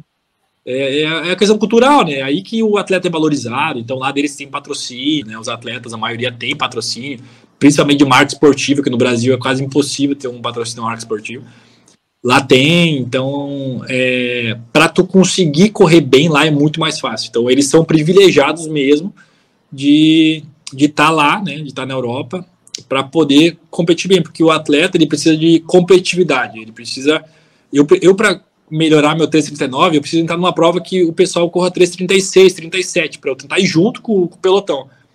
E é isso, e é assim que eles melhoram. A gente vê muitos atletas lá que eles têm 3,40 e entra numa prova assim surreal e corre 3,35, que só foi junto com o pelotão. E é isso, aqui no Brasil não tem como a gente fazer isso às vezes, porque primeiro que aqui não tem coelho, é muito difícil colocar. É, custo, é, é custo, né? É, é, ah, é difícil, e aí é. e também, como eu disse, não tem aquele pelotão que vai te empurrar assim. 5, 6, 7 caras que vão estar junto e tu vai conseguir correr junto com eles. Então tem que ir para lá. É algo assim que para tanto que os melhores atletas do mundo sempre vão, né? Sempre estão lá. É, por, por causa desse nível absurdo é o que nos proporciona correr melhor. Tem que estar junto com os melhores, tem que levar paulada, tem que perder, tem que para poder evoluir, senão não tem como. Ah, não, o cara, o que dá para ver essa questão que tu falou da, da Europa levar mais a sério é que Uh, no meio fundo, principalmente, os europeus estão levando a, a, vantagem sobre os africanos hoje em dia. É, que é, é algo meio, meio difícil para é, né? É, no Mundial ganhou um britânico, segundo o norueguês. É. E no 800 ontem, é, ontem ganhou um keniano, mas é, os europeus estão muito bem. E é essa a questão do nível, a questão da, da, competitividade. Tu, a, gente, a gente brinca, pô, tu chuta uma moita ali, tem cara correndo 3,35, assim. É absurdo, tem cara correndo um 45 lá na Europa, muitos, muitos, muitos. E aí é assim que evolui, não adianta. Não tem como, igual tu, ah, o atleta lá querer correr uns 5 mil, né? Dar um exemplo mais próximo do quem tá assistindo, ah, querer melhorar uns 5 mil sozinho, não, é muito difícil, é muito difícil. Se tu não tem alguém junto ali, te, te, tu mirando alguém, tu junto com alguém, até numa corrida de rua, tu vai correr sozinho muitas vezes, é, mesmo que tu queira correr forte, tu não vai conseguir, tu vai se acomodar. Então tem que ter sempre alguém ali, tem que ter um algo a mais, né? E é isso. É, outros competidores melhores, às vezes, é esse algo a mais que a gente precisa. Sim, sim. Beleza. É, acho que podemos entrar na questão do treinamento agora. Falar umas diferençazinhas aí, o que, que tu sofre nos treinamentos com o Florenal, aí, como é que é a tua rotina. Então nós vamos saber o que, o campeão brasileiro faz. Vamos, eu vou pegar só esse recorte e vou mandar para todas as assessorias que quiserem me pagar um valor. Aí. vou descobrir o caminho agora do, da é. coisa. Dá para revelar. É, revelar tem muitos que não acreditam que gente Não, mas assim, ó, para quem tem. Cara, eu. Eu não só eu, mas quem, quem me assiste assim é corrida de rua, né? E normalmente é amador, assim, então a realidade é totalmente diferente, né? Então, como é que é, cara, treinar para pista? Como é que seria mais ou menos o teu uh, a tua rotina numa semana assim de treinamento assim para não sei se tem Ah, é outra uma pergunta para te encaixar, né? Não sei se tem uma diferença de treino. Olha o nível da ignorância. No 800 para 1500 já treina tudo meio junto. Cara, explica aí para nós aí como é que funciona a tua semana aí. É, acho que assim. Claro que muda. Eu, um, um, o Flornal um dia comentou comigo, até que ele, ele participou do programa, e que tu uhum. perguntou e a frustração de não sair um treino para o atleta de alto rendimento para o atleta amador. E que, e que eu vejo também, o que ele respondeu é muito parecido com o que eu penso, que a frustração muitas vezes é a mesma e às vezes do amador é muito maior do que do, do, do cara de alto rendimento. E a questão do treinamento também, claro que o amador, a diferença é que o amador, muitas vezes, ele sai no sábado, bebe todas e tal, e domingo ele não tá afim de treinar e não vai treinar, e tá certo, treinar mesmo, né? Não vai mudar a vida dele. E o atleta... treino, cara. Você treina, né? o atleta de alto rendimento, não. É, o atleta de alto rendimento. A diferença nossa é o dia a dia, né? Todos os dias a gente treina, faça frio, faça chuva, faça.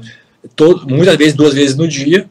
E, e o atleta, ele nem, sábado de noite, ele nem vai sair, né? Ele nem vai, ele não vai beber, ele não vai comer uma bobagem. Então, a nossa vida realmente é diferente nesse sentido. Né? A gente leva muito a sério porque se a gente quer correr o que as pessoas não correm, marcas que poucos correm, tem que ser diferenciado nesse sentido. E a questão de treinamento, eu acho que não muda tanto, assim, não muda tanto a questão de, de, de, de sessões. Claro, sessões talvez mude, mas a gente vai fazer a pista que o atleta amador faz, né? Claro que intensidade diferente e tal. Mas a gente vai rodar às vezes que o atleta amador roda. Mas a questão é, claro, as intensidades, né? Que Sim às vezes vai chegar no limite e ainda tem muito treino pela frente, né? Eu, essa semana, eu tava somando até essa pergunta, eu normalmente faz, eu tava somando, agora eu tô fazendo uma, uma, uma, um pouco de base, assim, porque como as competições de pista acabaram, a gente tá fazendo novamente uma base, que daí a gente faz um volume muito maior, para Eu vou correr a rústica de Passo Fundo, do aniversário de Passo Fundo, ali vou correr, e aí Uh, pista mesmo, acho que só em outubro ali vai ter jogos sul-americanos. Então tem um tempinho para dar uma trabalhada um pouco mais na resistência. Eu estava somando semana passada, eu acho que eu fiz 110 km por semana. 110 km. É, então é, uma... durante o período competitivo diminui um pouco essa, essa, essa quilometragem, né? Porque a gente foca mais na qualidade ali do treino. Então, às vezes eu rodo um pouquinho menos e o treino é mais intenso.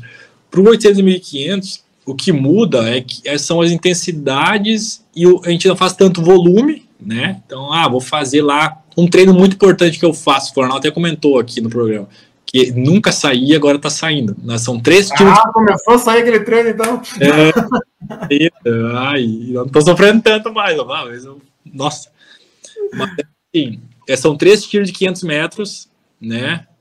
aí com uma pausa curta, assim, dois minutos, ou 250 metros trotando, ou 300 metros trotando e vai fazer o tiro de 500. Para é, quanto esse 500? Só para perguntar aí, para quanto ah, esse 500? É, que assim, às vezes eu falo para os atletas, o pessoal, eles acreditam por acharem muito fraco, assim. Mas era mais ou menos para 1,15 ou 500, né? Não é um ritmo de, porque assim, se tu for pensar, não é um ritmo tão forte, porque assim, no 1500, eu, eu corro 1500 mais rápido que isso, entendeu? Tipo, no 1500 passa ali 1,13 o 500. Mas, assim, é, é mais ou menos 1,15, só que daí tem vários fatores, né? Na brigada, na pista da brigada, que é uma pista de, de brita, para quem não conhece, é assim, que é pesada comparado com o material sintético, e de tênis normalmente, né? Porque assim, a gente corre de sapatilha nas competições, que é um tênis com os preguinhos na ponta, específico para isso. E de tênis é muito mais difícil. E somado que a brigada ali tem uns dias que tem um ventania lá na, na reta oposta que é sem condições. Para mim, todos treinam tem lá. Todos. Todas as vezes é. que eu faço nesse treino, tem esse é. vento aí. É, é. horrível. então, é bem. É, são fatores que daí justificam, às vezes, esse tempo, né? Mas esse treino tá saindo, são treinos assim mais intensos e não tanto volume, igual ah, o corredor de rua ali vai, vai treinar para um 10 km, vamos supor. Ele vai fazer, não sei, seis, sete, às vezes tiros de mil, vai fazer vários tiros de mil, repetições 400 e tal. Eu já, o, o, meu treino é um pouco mais de qualidade. Ah, por exemplo, é, oito tiros de 300 para tanto. Um, 300 rápido, uma pausa curtinha de um minuto ali e vai. Então, é, o que muda é isso. São treinos difíceis, né? Porque a intensidade assim é, é grande. Então vai é uma sensação muito diferente da, eu acho que do que o amador treina para corrida de rua. Porque o treino de vocês, e eu sei porque eu já treinei também, assim, às vezes a gente faz uma base que é um ritmo mais confortável. É, o sofrimento é um sofrimento diferente, assim. É, tu vai cansando, vai cansando, vai cansando, vai cansando, mas o, o sofrimento nosso é um sofrimento que, assim, o ácido lático acumula e tu quer deitar e tu, tu, tu deita, tu deita depois do treino e quase morre, cara. É assim, tu fica ali só sobrevivendo, fala assim, meu Deus, o que eu tô fazendo, cara? Isso aqui é muito difícil. Mas é isso. E, e a gente vai, e claro, e o atleta, ele é uma cobaia, né, do treinador. Então o Florenal, ele já fez vários treinos comigo, que hoje ele não faz mais, e tem treinos novos que ele vai fazendo. Tinha um treino que a gente fazia, que era um tiro de 700, um tiro de 600, um tiro de 500. E nunca saiu esse treino. Nunca saiu, nem perto de sair. E meio que a gente abriu mão desse treino, porque viu que não. Talvez não era interessante, acho que ele deve ter percebido, não sei. E aí, com a pandemia, a gente acabou abrindo mão desse treino e foi algo que deu muito certo. Então, a gente estava, às vezes, brigando com um treino que não saía e que não era o, o não era o diferencial. Né? A gente percebeu que, às vezes, treinar um pouco, treinar não tão intenso também é interessante. Então tem muitas coisas, assim, o Flornal ele é de uma linha muito diferente da maioria dos treinadores do Brasil. Isso que eu digo para vocês. Porque uhum. assim, no Brasil tem uma linha que é muito de o atleta treinar até a exaustão total. Muito, muito. Assim, o atleta meio fundo e fundo treina até morrer, literalmente. Assim, treina, treina, treina, treina, treina, treina, treina. E aí no outro dia treina, treina, treina, treina, treina. E o Flornal é uma linha diferente. E eu indo para a Europa agora, conversando com atletas de lá, muitos treinadores da Europa seguem a linha do Florianal. Que aqui do Brasil o pessoal acha que não, não é interessante. Aqui no Brasil o pessoal. Se eu conto meus treinos para o pessoal, já aconteceu de mostrar minha planilha para atletas, de campeão do Troféu Brasil, atleta que fala, curto, o que, que tu treina? Cara, eu vou te mostrar o que eu treino. Se eu falar, tu não acredita. E eu mostro e os caras, não, tu não, tu não treina isso. Assim, é muito pouco comparado com o que os outros treinam. É Sim. mais ou menos Daí tu vai, agora no momento que eu fui para a Europa, os, os atletas lá treinam muito parecido com o que eu faço, muito parecido. E aí tu vê, pô, o Florenal, ele não tá tão errado assim, né? Eu, então, isso, claro que é baseado na literatura. Ele sempre falou para mim em curso, os seus treinos são baseados em literatura, em obras que eu leio, eu estudo. Só que tem essa coisa no Brasil de treinar. O bonito é treinar até morrer. O bonito é treinar, o atleta chegar desmaiando, vomitando. E é, às vezes e às vezes não é esse o interessante, porque a gente precisa recuperar, o nosso corpo precisa recuperar, tem que ter esse respeito à recuperação. É, são, claro que são coisas que é mais focado no alto rendimento, né? Mas existem essas, essas linhas muito diferentes. E, eu, e o Florianal, essa linha que ele trabalha comigo, é algo que vem dando certo, eu me machuco muito pouco, né? Então, é, os, os resultados vão melhorando a cada ano. E, e, o que dá certo não mexe, né? Então, enquanto tá dando certo, a gente vai, vai levando. Então, tem uma admiração muito grande por ele também, nesse sentido, né? De, eu vejo que a minha evolução é muito pelo conhecimento dele. E, e pouca gente acreditou, pouca gente ainda acredita. Agora acreditam muito mais, né? Porque ganhei o Troféu Brasil. Então as pessoas acreditam muito. Agora tem carimbo. Agora tem um é, carimbo. Né? Tem atletas que estão procurando ele para treinar, assim, atleta de alto rendimento porque é, é isso, contra o resultado não se briga, né? Contra a marca não se briga. Então, é, é isso. Eu sempre digo, ah, o Florianal tem meu respeito, assim, porque é, é muito conhecimento ali que às vezes as pessoas nem não valorizam e acham que está errado. Acho que o menos não é mais, mas muitas vezes o menos é mais, é muito mais mesmo. Assim. Sim. E tu aí como atleta profissional, já alguma vez já teve birra em relação até o Florenal, não sei se tem algum treinador na Sergipe, assim, em relação a, a o que o amador tem, tá? Trazendo para o meu lado, é ritmo de treino. Às vezes tá lá 50 leve. Ah, mas eu acordei tão bem que 4,30 vai ser tranquilo hoje. Só que 4,30 depende é o que o fulano compete, né, cara? 4,30 por mil. É, então, como é que é para ti que é profissional, cara? Como é que é essa relação, o ritmo de treino ao ritmo que foi proposto? Tu sempre respeitou? Tu foi aprendendo? Ou tu tá aprendendo? Me diga aí como é que funciona para ti isso aí.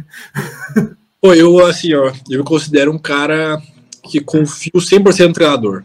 Eu, assim, o que o Florenal falar, eu faço. Tudo, tudo. Eu acho que por isso que a nossa parceria eh, dá tão certo. E claro que existem dúvidas. Eu já existem dúvidas, às vezes que eu, eu olho uma planilha e falo, ah, será mesmo, né? A rodagem não tanto, a rodagem sempre. A rodagem não é um problema, assim, não, sempre respeitei. Mas às vezes os tiros mesmo, né? Alguns tiros assim. É, surge a dúvida, pô, será que isso aqui tá, tá fazendo evoluir? Tá brincando comigo? Isso aqui eu vou bocejar na pista. Mas assim, é, eu sempre respeitei. E a, a, resposta que sempre me dá são meus resultados. Então, eu, eu não, não, não duvido daquilo ali porque vem dando certo, né? Sim. Mas a cabeça do atleta de alto rendimento, muitas vezes é muito difícil pela questão da paciência. Eu lembro que em 2019 eu corri um 48,30. E aí, março de 2019. E aí eu só fui melhorar meu 800 em dezembro de 2020. Então, um ano e, e sete meses depois, oito surge dúvida nesse, nessa trajetória, assim, sabe? Será que eu vou. Surge dúvida assim, será que eu vou melhorar ainda? Será que eu tenho, tenho combustível minhas marcas? Será que esse treinamento aqui tá dando certo? Será que não tá? Será que eu cheguei no meu limite? É essa cabeça nossa, assim, do, do atleta, de, de ter alguns questionamentos, né? Mas eu, nesse sentido, sempre respeitei o trabalho do Florianal, sempre, sempre, sempre, sempre. Eu, o que ele fala Óbvio que a gente conversa muito, muito, muito, muito. A gente sempre está conversando sobre ritmo e tudo mais. E, e, ele me acompanha. Acho que é muito importante o treinador estar tá junto na pista para ele ver uh, o esforço do atleta, a questão do, da sensação de esforço, né? Porque às vezes eu vou fazer um treino que vai sair o, o tempo que ele quer. Vai lá, vai sair. Mas às vezes foi muito difícil fazer esse treino. Ou às vezes foi muito fácil. E ele tem, vai ter essa percepção para o próximo planilha, né? Para o próximo treino. Mas é isso aí, eu acho que isso se baseia muito também e se relaciona com aquela pergunta do, da frustração, né? Porque muitas vezes quando não sai um treino para nós, eu digo para nós, mas para mim, o atleta de alto rendimento ele meio que esquece assim. Eu, eu consigo, cara, demorou, demorou, demorou para chegar nesse ponto, mas a gente consegue entender que não saiu. E, ok, não é todo treino que tu tá bem, não é todo, todo dia que tu acorda bem, que teu corpo tá bem. E, e, eu tenho hoje essa capacidade, às vezes o treino não sair, e dizer, ok, beleza, vamos pro próximo, esquece. E o Fornaldi falou muitas vezes para mim, curte, esquece esse treino, esquece, deleta da tua cabeça e vamos pensar na manhã. E é muitas vezes o que acontece na competição também, né? Porque tem competições que a gente não corre bem e não tem o que fazer, não tem que se lamentar. Assim, aconteceu, não correu bem e tem que ter essa força, assim, para pensar já no próximo. E o Troféu Brasil desse ano, cheguei um pouco cansado, não falei para ninguém, né? E também não é ruim, é ruim falar, cara, eu ganhei, né? Se, se perdesse, eu falar, ah, tá dando desculpa. Mas eu mas assim, cheguei um pouco cansado, não falei para ninguém, assim, o Fornal sabia, e o Fornal até né, sabia disso, assim, tava um pouco cansado. Cheguei cansado, mas pros outros eu tava muito bem. Tanto que, assim, eu corri a semifinal do 800 e eu fui segundo na semifinal, e aí eu me senti, não, não me senti bem durante a prova. Assim. Corri a semifinal do 800 e não me senti bem, nada bem. Classifiquei para final, ok. Aí eu lembro que eu fui soltar com os atletas ali, né, fazer um trotinho no final. E eles, ah, e aí a corrida? Eu falei, não, bom, tô bem pra caramba, ah, tô super bem, ah, tranquilão, classifiquei tranquilão. E assim, não era isso, mas tem que ter as estratégias às vezes de tu, assim, pelo menos tu enganar pra. Eu, eu tento me enganar, assim, não, tô bem, tô bem, vamos lá. E aí aquele dia foi um dia na semifinal que eu fiquei assim, putz, eu não tô bem, cara, eu não tô bem. Aí eu fiquei um pouco decepcionado ali, liguei pro Florianal. Aí eu lembro que eu fui pro hotel dormir e eu acordei e falei, eu vou ganhar, amanhã eu vou ganhar. Então é essa questão, assim, de tu, tu se automotivar, porque a, chega um ponto no alto rendimento que a, a, o mental é o que diferencia, sabe? E eu acho que para vocês também, para amador também, tu vai correr uma maratona, cara, o mental é absurdo, assim, a diferença que faz. E eu sempre tento, quando eu chego nas competições, eu sempre falo assim, eu vou, eu vou fazer uma melhor, eu vou ganhar, eu vou, eu tô preparado, eu tô bem. Mesmo que às vezes eu não tenha, mas eu tô me enganando, assim, eu tô, meu, eu tento me enganar meu cérebro, assim, eu tô bem, eu tô bem. E no 800 Sim. foi final, eu falei, não, vou ganhar, se os caras querem ganhar de mim, eles vão ter que, eu vou, eu vou ganhar, vou ganhar, vou ganhar, vou ganhar. E, então é isso, sabe, eu, às vezes tem que ter essa questão mental, que às vezes no alto rendimento é o que diferencia, porque fisicamente todos são muito próximos, muito, muito próximos. E eu já vi muito atleta que eu não. Eu, tem atleta que eu conheço que eu não, eu não chego nem perto antes das competições. Porque é muita negatividade, assim, ai, será que eu vou correr bem? Ai, mas eu não tô treinando bem, mas. Ou aquele outro. Isso não é bom. Eu, eu, isso é um. Eu acho que eu tenho, é uma virtude minha, assim, que eu consigo controlar muito essa ansiedade, que é muito importante, e, e me motivar, sabe? Me motivar a dizer assim, eu tô bem, treinei bem, fiz o que tinha que fazer. Mas é difícil. Eu acho que a ansiedade, a pressão do, do de buscar resultados, porque para nós, assim, é muito importante, né? Igual, ah, hoje Forças Armadas, o clube, a UCA, tudo isso é uma pressão que eu tenho de todo ano ter que tá bem, senão não querem renovar, não vão renovar comigo. Vou falar, ah, Curtis, obrigado, não tá correndo bem. Então, essa questão de controlar isso, né, questão mental, acho que é muito importante. Por isso que hoje falam tanto em trabalho mental, tarará, porque tem atleta que sofre muito com isso. E eu vejo na prática, assim, atleta que não sabe lidar nada com essa pressão, com essa ansiedade, e reflete na pista, reflete na pista, assim. O resultado não sai, e a pessoa, ah, mas como é que aquele fulano lá não corre? Bom, é, alguma coisa está acontecendo, e às vezes é uma coisa que as pessoas nem acreditam, né? Que é essa questão mental, as pessoas, ah, bobagem, mas se fosse bobagem. É, é, o, o, povo aqui chama de leão de treino, né? Os caras são é. os leão de treino. É, não sei se tu usa, usa o mesmo jargão não para pista ali no, no, atletismo não, né? Mas é, é os de treino, né? E acontece muito, bah, acontece muito. Muito é. no alto rendimento. E acho que para o amador também é questão uh, do, de saber controlar, né? Essa questão mental, assim, é difícil mesmo. É, eu, eu diria que o mental, assim, é, cara, é o que eu mais vejo gritante entre nós, assim, a gente que corre amador mesmo, eu acho que o Florianópolis usa essa palavra, ele usa uma outra palavra, não é. Enfim, não lembro agora. Mas a gente que faz a corrida no final de semana ali, até nós que treinamos, treinamos mais, a sério, eu e minha esposa ali, a maioria do pessoal que assiste a gente assim, treina quatro, cinco vezes por semana, né? Até leva mais a sério a corrida, assim, mas é gritante a diferença assim do, do psicológico nosso para vocês. É algo assim que é de saltar os olhos, assim, assim, em relação a, que nem tu falou, treinamento, como encara o treinamento e como encara as competições, assim.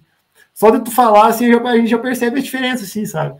De como Sim. se comporta, assim, quando o treino sai, o treino não sai, e, e tudo mais. É, quando... eu, o, agora o Alisson foi campeão no 400 com barreira, campeão mundial, né? O Pio do, no, no campeonato. Cara, 46 com barreira, né? Nossa, é. Pô, eu tava olhando, meu, tu tem, tu tem um 49 sem barreira, como é, que, como é que faz isso aí? Não, é, tá louco, cara, é absurdo. É absurdo né? troféu, esse era um troféu Brasil, o terceiro do 400 rasou, correu acho que 46, 50. Tipo, ele ganharia do cara. Nossa senhora. Ah, é algo surreal. Esse, o Alisson ali é outro mundo mesmo. Né? É, é marca da história, né, de todos os tempos, então isso já fala muito. Mas ele é. falou na entrevista que realmente acontece com nós. É assim, falaram para ele, ah, mas qual que é a dificuldade? Por que, que tu consegue crescer no momento de, de, das competições fortes? E ele falou, cara, o difícil é o treino. O difícil, o que eu fico nervoso é no treino. E, e isso acontece comigo também, porque tem treino, assim, tem uns treinos difíceis que tu olha na palha e fala, putz, aí isso, isso, isso é muito difícil, isso vai doer pra caramba. E a gente fica nervoso, assim, antes do treino. É o treino que fica nervoso, assim, tu chega na pista e fala assim, bah, hoje eu sei que vai ser difícil. E a competição, como ele falou, às vezes a competição é, é o mais fácil, é a competição. Tu chega na competição, tu fala, não, eu vou dar, igual noite, não, vou dar duas voltinhas ali, nem, não, não vai doer tanto. É, é então, ele falou assim, o treino que o atleta, nós atletas, assim, que leva muito a sério é o treino mesmo, porque é, é, o, é o diferencial, né? E, e, é o que, o que sofre, o sofrimento é maior no treino. Na competição, às vezes, tu vai lá e pronto, sabe que tu vai fazer aquela. Tu vai fazer 800, vai fazer 1500 e deu, faz, vai para casa e acabou. Mas é essa, essa a diferença muitas vezes, né? De, que a mesma coisa que ele falou, eu me identifiquei muito, assim, ele falou, não, o difícil é o treino, o difícil é o dia a dia, é o, o fácil, a competição é o lado fácil do negócio, é bem isso aí mesmo.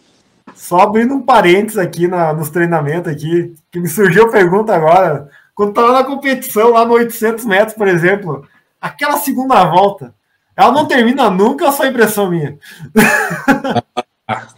Pô, a segunda volta. Na verdade, acho que assim, o último 100 metros não termina. O último 100 metros é difícil. É. Porque a primeira volta tá bem, né? A primeira volta tá ali, tá bem, tá confortável. Sempre passa confortável. Aquela primeira volta, 53 segundos ali, tá confortável mesmo? É relativamente confortável, né? Caramba! No troféu a gente passou 53 esse ano, né? No troféu do ano passado a gente passou 51, né? É... Só que assim, é um, é um ritmo. Claro, não é confortável total. É... Sim, sim. Mas é um ritmo ali controlado, tu, tu tá bem, assim, tem gás para muita coisa. Aí lá no 500, quando começa a, a perna pesar, né? No 500 lá começa a pesar, pesar. E aí no 600 é normalmente onde uh, diferencia muito, né? O atleta ataca ou fica um pouquinho esperando. E ali no último 100 é o que, é o que sobra, né? No último 100 não tem, assim. Ah, uh, no último 100 é o, é, é o que diferencia porque atletas vão crescer, atletas vão ficar. E, e aí é muita estratégia. Assim, ah, são duas voltas, mas tem muita estratégia ali. Então, o atleta às vezes fala, ó, ataca no 500, ataca no 600, no 700. Não, corre atrás, corre na frente, corre puxando. É muita estratégia. Aí por exemplo, num Troféu Brasil, ou até numa competição internacional, a gente conhece cada um, a gente conhece. Assim. É, cada um a gente vai no site da IAF ali que eu te mandei, do World Athletics, uhum. vê quanto ele tem, vê quanto que ele correu nesse ano, ano passado. Então eu sempre faço isso, assim, eu, eu, eu, pra, eu, Estudo, eu costumo, quando eu é, estudar para ver a característica dele, desenhar um vídeo e tal, porque é, faz diferença às vezes saber como é que o cara corre, para tu a estratégia, para tua estratégia ser um pouco mais efetiva, né? Porque tudo pode mudar na hora da prova. Tu traça uma estratégia, mas na hora sai tudo o oposto do que tu traçou. Mas para ter uma ideia como é que o cara corre, se ele é mais resistente, se ele cresce mais no final. Isso é bom da World Athletics ali e hoje da tecnologia, porque a gente consegue conhecer né, os adversários bem mais a fundo. Assim. E qual que, é o, qual que é o treino que tu mais odeia quando vai na planilha? É aquele de, de, de, de, de 3 mil que tu postou no Instagram essa semana, hein? Ou não? Eu, assim, eu tenho muita dificuldade para treino treino longo, sabe? Muito. Até porque, assim, eu vim do 100 do 200, eu vim lá do, do sonho de ser velocista, então eu nunca trabalhei muito em cima, né? Mas eu, cara, esses treinos para mim são horríveis. Assim, o que eu menos gosto é, é esses treinos. Eu tive também esses dias cinco tiros de mil. É algo assim, nossa, para mim é muito difícil, cara. E, e quarta-feira ali. Quarta, eu até botei no, no Instagram ali três, dois tiros de 3 mil. Tá maluco? Eu fiz um. E aí eu falei, Flornal, Flornal, vou, vou fazer, mas. Sei lá. Aí foi, aí foi muito difícil. Foi muito difícil. O segundo 3 mil foi muito difícil. A pessoa ia parar, parar, parar, parar, parar, parar. Cada volta eu queria parar, e daí ia, eu ia assim, o corpo ia indo, mas a cabeça para, para, para é muito. É, esses treinos, assim, é, é, a hora que a gente pensa, assim, que, nossa, é difícil demais, assim, o, o, o esporte para nós que leva o corpo no limite. Meu Deus. E, foi, foi sofrido. Esses treinos mais longos é o que eu menos gosto, realmente. Uhum. E o que tu mais gosta, qual que seria? Ah. Tem algum tiro que tu fala, ah, esse, esse aqui é bacana, esse aqui é legal. É, eu gosto daquele estilo de 500 ali, porque eu acho que é um, um, pouco desafiador e eu consigo e eu, eu consigo ver como é que eu tô. Então, assim, é um parâmetro muito bom. Normalmente o Flornal ele coloca antes das competições esse estilo de 500, porque é um parâmetro muito bom de eu saber, assim, tô bem, realmente tô bem. E se não sair também, diz assim, não tô tão bem, mas vou competir bem, assim. Eu, isso que acontece. Uh, ano passado eu fui para Argentina, corri 3,40, melhorei 6 segundos no 1500. E eu lembro que esse tiro de 500 não saiu, não, não saiu nem perto. E eu, e eu falei, não, tudo bem, vou, vou lá, vou correr bem, tem problema. Assim, tipo, na, na, na cabeça, assim, não, não é um negócio que me afeta. Mas eu, eu gosto muito porque é um parâmetro muito bom, assim, eu consigo ter uma sensação se eu tô bem ou não. Então, eu me sinto muito bem fazendo esses, esses treinos, assim, é um treino que eu gosto mesmo. Ah, legal. E o que, que o. Bom, o Bernardo botou aqui nos comentários que o segredo para alimentação é o pão do Paulinho, né? É. Mas... o que, que o campeão brasileiro dos 1500 aí, que, como é que é a alimentação dele? Tem alguma coisa diferente? Toma algum suplemento? Não toma? Como é que é? Como é que é essa questão aí? É muito chocolate? É pouco chocolate? Eu sei que o chocolate foi guardado, né? Só, só foi tomar, só foi comido o chocolate da Páscoa depois do Troféu Brasil. Né? Depois, né? depois. É, tem alguns pecados em relação ao chocolate. Qual é o teu problema, maior problema em relação à alimentação? Aí? É, ah, assim, ó, não, não tem segredo, né, alimentação. Eu, o Florenal esse ano, ele foi no Ibero-Americano junto lá na Espanha, né? E aí nós estávamos um dia jantando lá, todos os atletas do, da seleção estavam jantando. E ele disse assim, como eu queria filmar o prato de cada um e mostrar para os amadores lá para mostrar para eles que não tem segredo. Assim. Se tu no hotel e no hotel do, numa competição dos atletas né, de alto rendimento e olhar, eu acredito que o pessoal come. Então, assim, esse, essa questão não tem muito segredo. O que eu acho que é importante é assim, comida de boa qualidade, tipo arroz, feijão, isso para mim é todos os dias, não para mim assim, arroz, feijão, feijão principalmente é todo dia. Eu, para mim não tem, é Todo dia tem que ter feijão. E, são algumas manias que o atleta cria também, que acredita que dá certo, que não dá. Mas é comida. Eu, assim, suplemento, não, não uso nada de suplementação. Uma vez eu usei, eu lembro que eu usei uma vez. É, teve um ano que eu usei, eu fiz um teste, eu tava usando, e aí eu parei de usar e fui numa competição e corri melhor ainda, sem usar. Aí eu falei, ah, não vou usar mais.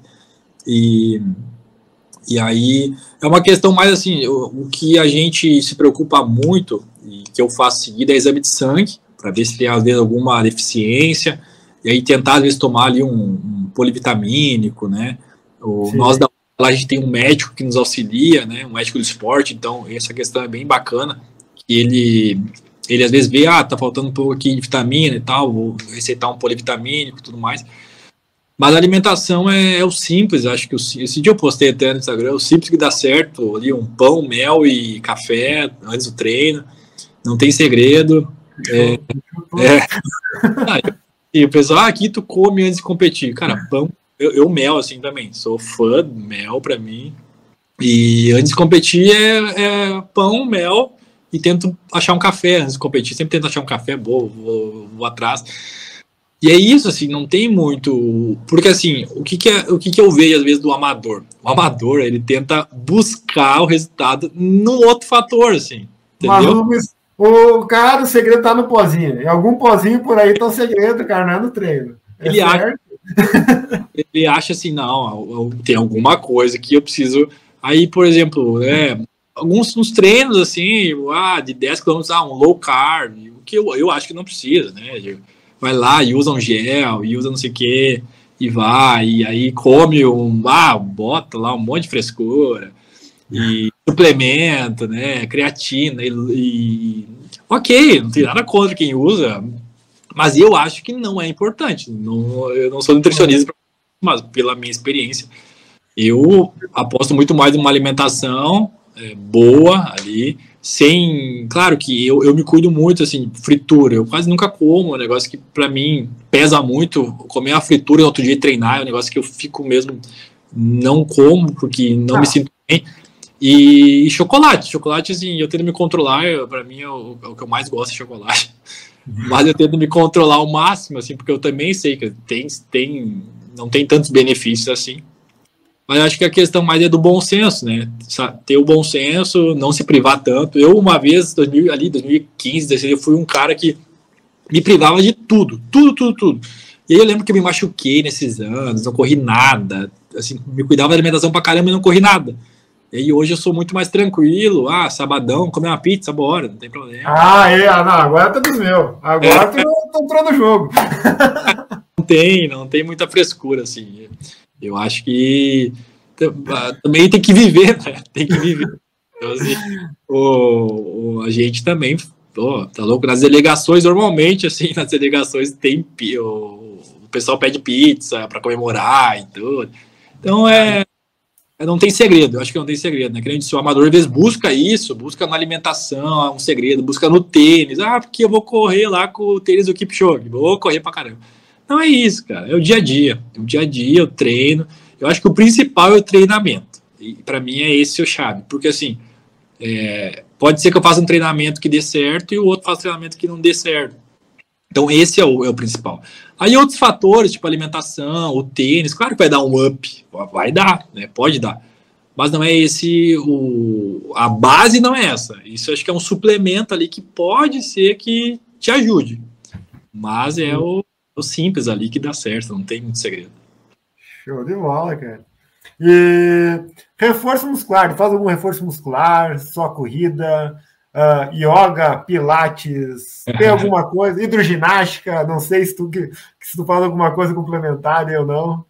Cara, o que eu gosto de fazer, eu faço ali um funcional em casa, tenho ali uns aparelhos, tenho tipo é, medicine ball, uns pezinhos e tal, e é o que eu faço, assim, eu gosto de fazer um funcionalzinho em casa, tipo abdominal, exercício para lombar. Ah, eu comprei um tapetinho para abdominal, cara. É, é. Tá lá, tá ali. É, Hoje algum de uso. eu gosto, eu gosto de, de, fazer esses funcionais, eu me sinto bem, eu acho que tem que fazer o que o atleta se sente bem. Mas reforço mesmo, musculação, eu não faço. Já fiz uma vez, quando eu trabalho no seu tipo, eu já fiz. É algo que, assim, não vem me machucando, vem melhorando minhas marcas. E muito atleta, tam, assim, é que a gente tem a cultura no Brasil de sempre querer fazer uma musculação. Não, tem que fazer. Tu vai num médico, num físio, ele vai falar, não, tem que fazer reforço, tem que. Uhum. Não, e é que assim, o, o, às vezes a gente, a gente, é uma parcela muito pequena, né? O, o alto rendimento é uma parcela muito pequena que é muito peculiar. Claro que acho que para a população é importante fazer um reforço, é importante. Mas quando eu, agora no momento também que eu estava na Europa conversando com os atletas, tem muitos que também, é a mesma coisa que eu, foca no treinamento, o trabalho de força que a gente faz, que eles fazem, é lomba, é saltos, o que o Fornal acredita muito, né, nesse trabalho de força mais aplicado na corrida. E é isso, acho que a força, o trabalho de força mais que eu faço é nesse dia a dia, assim, de muito salto que a gente faz, muito trabalho, é, rodagem no São Brás, que é um negócio que também trabalha muito força, porque sobe e desce, é, fazer lomba, a gente faz muito, agora estou fazendo um período que faz muita, tô fazendo muita lomba, assim, que é um para trabalhar essa questão da força, circuito, é um negócio que também ajuda. Mas assim, ir na academia, musculação, não faço. Uhum. Depois do troféu, até teve uma pessoa que me procurou aqui de Passo Fundo, querer ceder o espaço. Falei, cara, obrigado, mas assim, não vou usar, não vou usar, sabe? Porque eu não, não faço e e tá tudo ok. As pessoas às vezes, ah, mas tu tem que fazer, mas não faz tá bom, tá dando certo. É isso. Não existe, é que não existe um certo, né? As pessoas acham que assim, existe um, uma coisa certa. Uma fórmula, uma fórmula é. certa, né? Uma fórmula única. É, muitos acham isso. Não, mas tem que fazer, tem que fazer isso, isso, isso. Não tem. Cada, cada ser é um ser, cada pessoa reage de uma forma e, e é isso. Show de bola, cara. E, e a vida pessoal, cara? Como é que encaixa aí? Como é que é? Tu, tá, tu falou ali do pessoal ali, que dos amadores, de repente sai no sábado de noite. E, e aí, como é que é o curso? O, cara que vive de, de, de, rendimento? Como é que fica a vida pessoal, assim? Tem, tu sai, tu não sai, é mais controlado, tem épocas que tu pode sair, em época de, de, de, de competição tu não sai. Como é que funciona mais para ti essa questão aí? Sim. Porque deve interferir em tudo, né? Uh, saída para festejar, em questão de, de, de, namoro, né? Deve tudo, tudo deve interferir nessa questão, né? Como é que funciona para ti? É, eu me considero assim um cara muito chato, porque assim, sou muito, sou muito focado assim nesse ponto, sabe? Muito, muito. Quando chega perto de competição, eu sou muito, muito chato assim de questão de comer direitinho, de não sair, de descansar. Hoje em dia a gente tem a questão do Covid, que é mais, é, para nós ainda é mais, é, mais perigoso ainda, porque um vacilo, às vezes, tu pode né, pegar e tirar de uma competição. Então, a vida pessoal, não só minha, mas de muitos, assim, é, é a gente abdica de muita coisa, né? Muita coisa. Tanto que, claro, hoje os resultados estão saindo, eu tô tendo é, muitas coisas, conquistando muitas coisas, e a gente reflete e vê que vale a pena. Né? Hoje está valendo a pena. Mas uhum. já teve momentos da minha vida, assim, igual 2016, que eu quase desisti do esporte, que foi isso, eu, eu refleti, falei, cara, não, não tá valendo a pena eu abrir mão da minha vida pessoal, assim, de, de, de em festa, de, de comer bobagem, para não estar tá correndo nada do que eu espero. Né? Então é essa questão, assim, é, hoje eu acho que se eu olhar para trás, tudo que eu tô abdicando, não me arrependeria futuramente, né? Claro que no. Eu, assim, o que eu vejo final de semana, final de semana é onde eu descanso, eu pô, fico de boa, assim, em casa, descansando e tal. Sábado de noite, o que eu gosto mesmo é de sair comer alguma coisa, e, mas, assim, comer, festa é muito difícil, muito difícil em festa, porque, primeiro que, a, como atleta e eu, é muito raro eu beber, assim, não, não bebo, né, a parte daí, e outra que a gente tá sempre cansado, a gente tá sempre numa festa assim, e não ter, ficar de pé lá, então assim, é, é, é verdade. Não te anima, sabe? Não te anima aí. Mas é, é isso, assim, a gente abre mão de muita coisa, sempre que assim, quando pode ver entrevista de atletas, assim, falar, ah, porque a gente abdica de muita coisa, e é isso mesmo, assim, abdica de, muitas vezes até de, de, de datas comemorativas, assim, ah, um aniversário de um amigo, lá não sei, é, eu me formei em Porto Alegre, então tenho alguns amigos lá que depois convidaram, ah, tem aniversário, formatura, eles não dá, porque ah, tem uma competição no dia, tu tem um treinamento difícil que não dá para abrir mão, mas é isso, acho que a gente abre mão em um propósito maior, né? Então, Sim. assim, se vem dando certo, ok, mas no momento que começa a dar errado, acho que é mais difícil, né? Que nem eu disse lá em 2016, quando eu eu pensei em largar, foi uma coisa que pesou foi isso, né? De dizer assim, putz, estou abrindo a mão de muita coisa, assim, e, e, não vem dando certo, não, não vem tendo o, o, a retribuição que eu espero, né? Mas é isso, a gente. É uma vida em prol do esporte, né? Literalmente, sabe? Sim, sim, entendo. Uh, eu tenho três perguntas aqui para nós fechar, na verdade, quatro para nós fechar aqui, tá? Só que eu tenho um, algumas, assim, do, que foram feitas no Instagram para mais bate pronto daí, tá? tá? Vai ser mais, mais rapidinho, vou dar uma peneirada aqui. Mas agora a pergunta que eu vou te fazer é, é, é aquele linkzinho lá do início lá. Uh, e aí o, o Kurtz, que foi bem recebido pelaquela galera ali na questão de treinamento, ali, o Maico, o Jardelino, a, né, a Rosa, que a gente mencionou, o Cabral. E agora o Kurtz ele volta e agora, né, deixa a parte é campeão brasileiro, né? Como é que é ser o cara de Passo Fundo em relação a essas, no meio dessas férias aí? Como é que, como é, que é internamente para ti, assim? Não sei se de repente foi uma coisa que foi acontecendo naturalmente, né? Mas uh, não sei como é que eu posso formular melhor a pergunta. Como é que tu se sente sabendo assim que hoje você é a referência no meio da galera? E antes tu era só mais um, né? Antes era só mais um ali. E agora, querendo ou não, tu é referência. Como é que é? Como é que é pra ti isso aí? Metendo aquele psicológico do profissional que tu falou ali. Ai, não sei, assim, para mim não mudou nada, sabe? Voltei na outra semana pra pista, voltei a treinar e Claro que, claro que assim, eu me coloco na posição, às vezes, de né, saber, putz, sou campeão brasileiro, sou campeão do Troféu Brasil. Mas acho que não, não muda muita coisa. O tratamento é o mesmo com todo mundo, né? O treinamento segue o mesmo, treinando nos mesmos lugares, é, treinando na brigada, né? Muitas vezes com, com o pessoal, cruzo com os amadores ali, com vocês. Não, acho que não muda muita coisa. É, o pessoal ali, claro que muda muitas vezes a admiração da, da galera, de, de, perguntar, né? De às vezes observar um pouco mais o treino, é, perguntar sobre essas coisas assim, ah, mas o que, que tu treina, o que, que tu faz? Mas de resto, não sei se muda muito, assim, acho que a vida segue a mesma, né? Claro que internamente muito feliz por, por tudo isso, né? Por, por chegar, pô, chegar no topo do Brasil, hoje ser campeão do Troféu Brasil. Mas acho que de resto não muda, né? O respeito claro. mundo, o tratamento segue mesmo para todo mundo. Claro que muitas vezes é, as pessoas acabam tendo um pouco mais de interesse na, no que eu faço, na minha rotina. Mas de resto, assim, é, é bem tranquilo, assim, não, não muda quase nada, né? Nesse sentido. Show de bola. E, cara, acredito que o teu sonho, acho que tu já falou, ah, não lembro se tu falou agora, mas se não falou, tá nas entrelinhas, o sonho é as Olimpíadas, né? 2024. E qual que seria o índice para te conseguir o acesso nas duas distâncias ali que tu compete hoje? É, hoje, assim, existem duas formas de tu classificar para uma Olimpíada, classificar para um Mundial, que é sendo agora, né, aí nos Estados Unidos. É.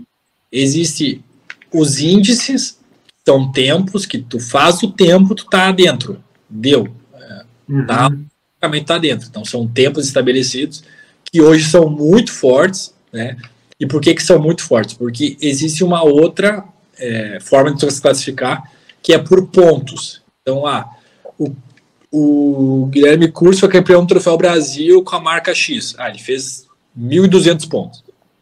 Ah, ele foi para a Europa e correu tanto. Ah, 1.300 pontos. Ah, 1.100 pontos. E com base nesses pontos tem um ranking que os melhores os melhores estão no topo e assim sucessivamente. Então existem essas duas formas de se classificar hoje para uma Olimpíada, né? A marca do, dos índices, como eu disse, um, sobra, sobram muitas vagas porque muitos atletas do mundo inteiro não fazem, né, porque são muito fortes. No 1500 é 335,00 e no 800 é 1,45,20 os índices, né? Mas essa forma de classificar por ranking. Então, assim, hoje no ranking olímpico, eu sou o. Até notei, eu sou o 50, o 58 no 1500 do mundo, né, no ranking olímpico, uhum. então 76 no 800. Para o Mundial, eles convocam no 848 atletas e no 1500 45. Então, no 800 convocam 48, eu sou o 66 E no 1500 convocam 45, eu sou o 58 Então, assim, tá perto, né? Assim, não tô igual no 1500 são, tre são 13, né? 13 vagas que me separam do, do Mundial, de uma Olimpíada. Então eu vejo que assim, correndo melhor, tem que correr melhor, isso é, é lógico, assim, não adianta melhorar minhas marcas. E a gente acredita que essa melhora pode ser muito mais no 1500, né? É, essa, eu acho que o 1500 tem muita mais, muito margem para melhorar, pelo que eu treino, pelo que foi trabalhado, que nem assim, é, eu acho que tem muita coisa para fazer no 1500, tornar o pensa da mesma forma. É, eu não competi tanto ainda no 1500, acho que tem muita coisa para aprender ainda. E são 13 vagas que separam, né? Então, eu acredito que assim, se eu começar a correr frequentemente, assim, 336, 337, que não é algo tão distante, é, eu, é muito provável que eu esteja, né? Me classifique para uma Olimpíada. Mas é muito difícil, né? Eu digo isso, mas é, eu nem gosto de dizer muito, é um sonho, mas eu não gosto de dizer muito assim, ah, Paris 2024. Todo mundo fala não, Paris 2024 tá lá, Paris 2024 tá lá. Né? É a próxima, né? É a próxima, né? Eu troféu tá Paris 2024 tá lá, tá lá. E eu, não, é isso aí, vamos, vamos, vamos treinar. Mas é algo que é muito difícil, assim, o quão difícil é que 45 atletas do mundo inteiro se classificam, né? Então, é algo que, assim, é, é um sonho, acho que é uma conquista, e, e para o atleta é, chegar numa Olimpíada é, é, algo, é um objetivo de vida, muitas vezes, é uma glória, assim, porque tu chegou no topo da maior competição esportiva do mundo, né? Que pouquíssimos conseguem. Então, é esse é o objetivo principal para 2024.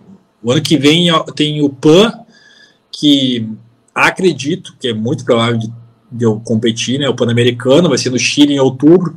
O Pan-Americano é uma competição que é, no Brasil é muito valorizada, né? Passa, na, passa nas televisões. Sport TV, pessoalmente, né? Direto. Então, é, se eu correr o que eu corri esse ano, tô lá, assim, 100% de certeza. E então é, vai ser já um parâmetro, né? O Pan-Americano ano que vem, para porque daí o, no PAN já vai estar aberto a questão dos índices, da pontuação aí já vai ser um bom, um bom indício, assim, se vai ter essa possibilidade de Paris ou não. Mas ainda tem dois anos, né? então é muita coisa para nós, assim, dois anos para trabalhar, para treinar. Acredito que dois anos é, dá para fazer muita coisa, melhorar muito. E é esse o objetivo principal, né? Acho que se chegar em Paris, nossa, aí é. Acho que o atleta deve estar vontade de deu, acabou, deu, já fiz o que tinha que. Porque é o é, a pergunta em questão era essa: se, é, digamos assim, após uma Olimpíada ou após, não sei, alguns objetivos alcançados nos 800 e no 1500, eu A pergunta é se há uma projeção no futuro para uma distância maior. Uns 5 mil, 10 mil. Uma maratona. Ah, não sei se o Florianópolis vai te deixar tu correndo antes dos 40, hein? É difícil. Eu já abandonei. Não, eu, eu, assim, esse ano eu já quero correr uns 5 mil na pista. Eu tô, uhum. tô pensando em datas, assim, para encaixar uns 5 mil na pista.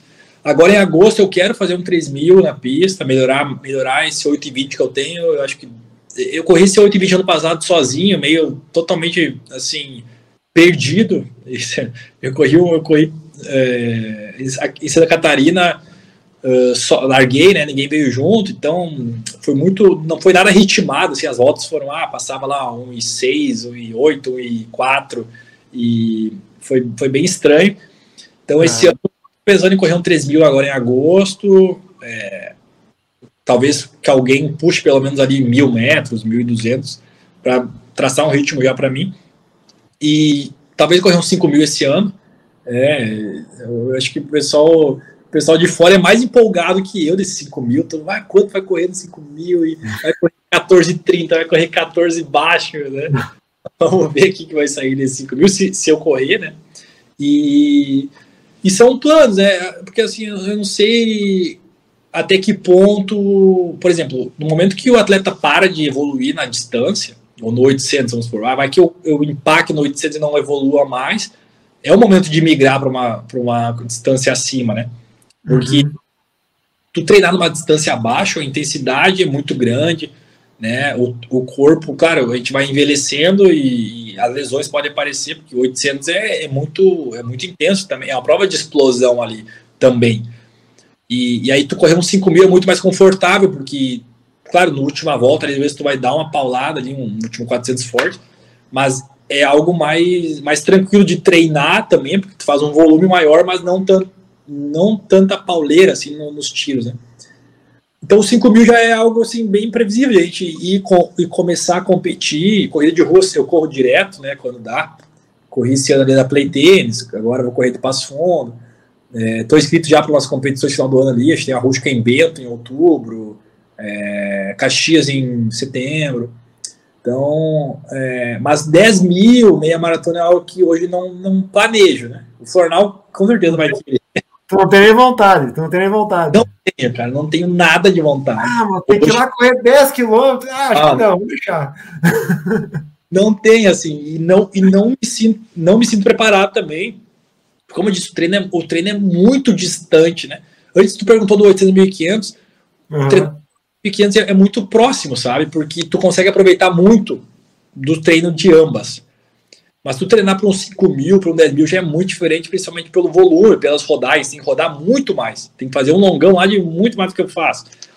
Então, é, eu vejo que hoje é muito distante, por exemplo, assim, com 10 mil.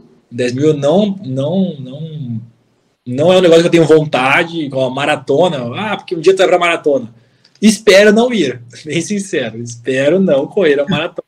Não é um desejo que eu tenho, assim, ah, vou correr a maratona, vou, vou conseguir. Não é um desejo que eu tenho. Não, mas, mas é legal, cara. Até o quilômetro 2, 2,5 é legal. O problema são os outros 40. Todo mundo fala, né? Todo mundo diz, tá louco.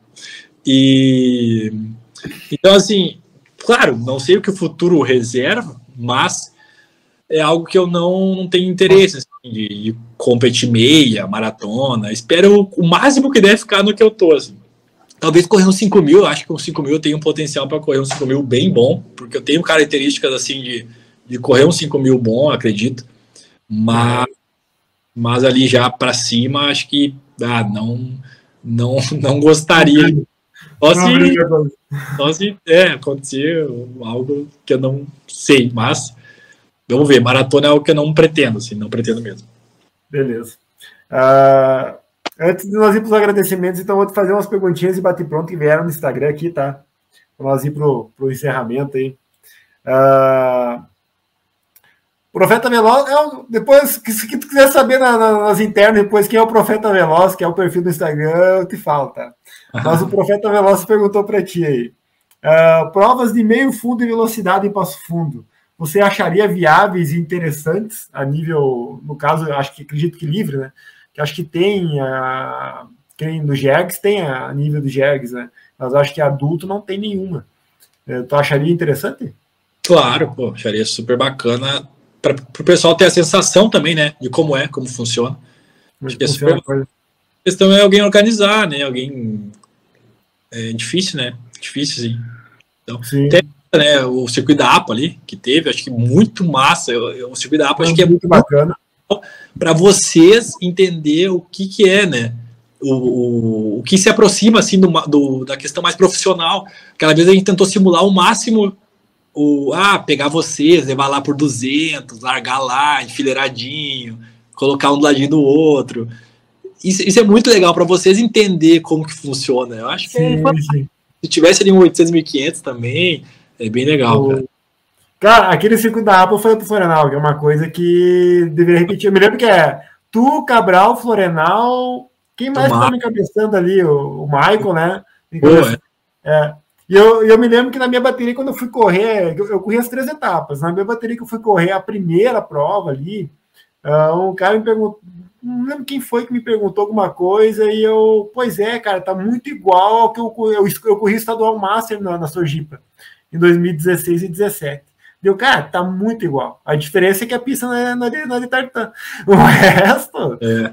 tá redondinho. Ah, a, gente quer, a gente quer retomar, cara, assim, já dando spoiler, mas a gente vai retomar, vai fazer de novo. Uhum. Só, claro, deixar passar o inverno, que chove, é difícil e tal. Mas vai, porque é muito legal, assim, para vocês. Por quê? Porque corrida de rua, embora diga assim, ah, meu personal best, né, meu, meu melhor forma, é, eu tenho 17 nos, nos 5 quilômetros na rua. Mas não é, tu não sabe se tinha 5, se tinha 4,900, se tinha... Tanto que entre nós, assim, a gente nunca pergunta para os atletas, ah, quanto tem nos 5 km? Não, quanto tem nos 5 mil na pista, quanto tem nos 10 mil. Porque é isso que dizer o que tu tem realmente. E isso é legal para vocês, porque daí não tem, o, o, relógio não mente. Igual tu correu lá as três etapas, tu sabe quanto tem nos 5 mil e no 3 mil. Ponto. É, e é isso. Infelizmente então, eu sei. Assim, para ter uma Viu? Infelizmente eu sei quanto é que eu fiz lá. Ah, melhorar na próxima. Ah, vamos ver, vamos trabalhar para isso aí, né? Mas seria é... legal, seria muito legal. Bem bacana. Ah, eu concordo, seria muito bacana, cara. É, ele perguntou da suplementação, a gente já falou sobre isso. É, Daí ele perguntou se você acha importante para um fundista melhorar os tempos dele, também melhorar, melhorar nas distâncias de 200, 400 e 800 metros. Não sei se tu vê ligação ou não, tu que é da área aí. Para um fundista, ele disse? Fundista, é. Um fundista. É, não. É, uh, ah, 200 não, né? Porque 200 é a velocidade pura já, assim. É. Também não. 800 depende, tem que ser veloz também. É que assim, o, o fundista, se ele está falando de corredor de 5 e 10, eu acho que sim. Acho muitas que sim. vezes, muitas vezes correr um 1500, melhorar um 1500 pode ser legal. Muitos fazem, muitos corredores de 10 mil muitas vezes corre o 1500 para melhorar a velocidade, para mexer ali, que daí dá uma mexida, né? E uhum. corre, mas menos que isso já não, porque 800 já foge muito, já, já foge um pouco da resistência, né? Mais velocidade com resistência. E o 1500, sim, eu acho que o 1500 é interessante, mas abaixo disso já não. Para fundir isso, acho que já foge totalmente assim do, do, do objetivo. Beleza. Uh, ele perguntou do treino que o, ele lembrou da entrevista do Florenal. O Florenal falou que tu não conseguia fazer alguns treinos. Ele perguntou qual era o treino. Tu falou que era o de 500, né? É, 3 tier de 500. 3 tier de 500. Daí, a última pergunta dele aqui. Além de ter uma pista, o que você acha que falta para o atletismo evoluir em Passo Fundo? Cara, eu acho que não falta nem a pista. A questão não é nem pista. Eu acho que é Posso estar errado, né? Eu respondo por ti aí, mas acho que a questão é a mentalidade mesmo. Não sei. É, eu, eu acho assim, a pista não é algo tão importante, sabe? É o que eu penso, porque assim, a gente vai fazer uma, né, vai sair uma pista em Passo Fundo sintética, né? Pensando que sai. Hoje, eu acho que para fazer uma pista é uns 6 milhões, 8 milhões, uma coisa assim. Ah, é dinheiro, né? Pega esse dinheiro e investe, no, não só no atletismo, investe no esporte, dá para fazer muita coisa. Então eu acho que a pista, hoje, hoje, eu, eu sou né, campeão do Troféu Brasil, treinando numa pista sintética. Numa pista, opa, desculpa, treinando numa pista de brita. treinando numa pista que quando chove eu não consigo treinar lá, porque tá, não tem como. E eu não vejo que isso é uma dificuldade tão grande. Eu não vejo isso. As pessoas às vezes perguntam, né? Atletas até, pô, treina, treina lá naquela pista. Eu treino, não tem problema. E, treino, e, se não dá para treinar na pista, vou pro São Brás. A gente tem a distância lá marcada, vai lá, treino. Então eu acho que a, a pista sintética não é algo tão importante, mas sim essa questão cultural. E outra, a questão que a gente mais precisa, o atleta, é estrutura financeira. É isso que as pessoas não entendem. Pessoa fala assim, ah, mas precisa de estrutura. Eu não preciso de estrutura, eu vejo assim, ah, tendo a pista lá para treinar, né, tendo, tá ótimo, o atletismo é bom por causa disso, a gente, meio fundo, né, velocidade é outro mundo, meio fundo, meio fundo e fundo, tu, tu vai viajar lá pro interior, não sei da onde, tem um campinho, tem uma estrada de chão, tu treina, tá ótimo, tu marca lá mil metros, então isso é ótimo, não, não precisa, mas a estrutura financeira, de criar projeto, criar incentivo, patrocinador, é isso que o atleta precisa, porque eu, por exemplo, preciso, ah, o ano que vem eu vou para a Europa. Pô, a passagem para a Europa é tanto. Ah, eu tenho condições de pagar? Tem. Então eu vou lá e vou competir com os melhores do mundo. É essa questão. A estrutura financeira, é isso que o atleta precisa para dar um passo a mais e isso que não tem, né? Igual em Passo Fundo não tem nenhum patrocínio de empresa privada e tô longe de ter, e, e é isso, assim, é, é, é difícil, né? É isso principal. A pista, acho que é, é uma, seria a cereja do bolo, assim, lá no, pensando assim futuramente, porque as pistas que a gente tem ali em Passo Fundo já está mais que bom, né? Talvez a pista pública seja legal, mas eu acho que a brigada lhe auxilia muito a, a gente de, pois de é. Eu considero a brigada praticamente. Cara, ela é aberta ao público, literalmente, né? É aberta, é. é aberta ao público. Então, a hora que tu quiser chegar ali, tu treina. Calma, né? É. é. Porque o PF ali é. Tá, faz tempo que eu não vou lá, mas o pessoal falou que tá, tá com alguns tá problemas. Boa. Cara, tá boa, tá boa, eu vou ali. Mas é assim, ó, às vezes tá aberto, às vezes não, né? Então. Sim, sim. Uh, o Yuri perguntou aqui, mas já respondeu os próximos objetivos, mais ou menos, já perguntou, né? Ele perguntou se tu conhecia o Profeta Veloz. Daí, não conheço, não. Aí depois a gente conversa sobre isso. Aí, se, quiser, se tu quiser aí, referência, te passo a, a, ficha do World Athletics dele. Profeta Veloz. E daí a, a, piadinha dele perguntando se tu, o objetivo era ganhar da lenda, que é o Profeta Veloz uma rústica, né? Mas daí depois tu analisa o perfil do cara. Depois daí, quando vem já marcar de passo fundo, aí se ele tiver, já marcamos o desafio.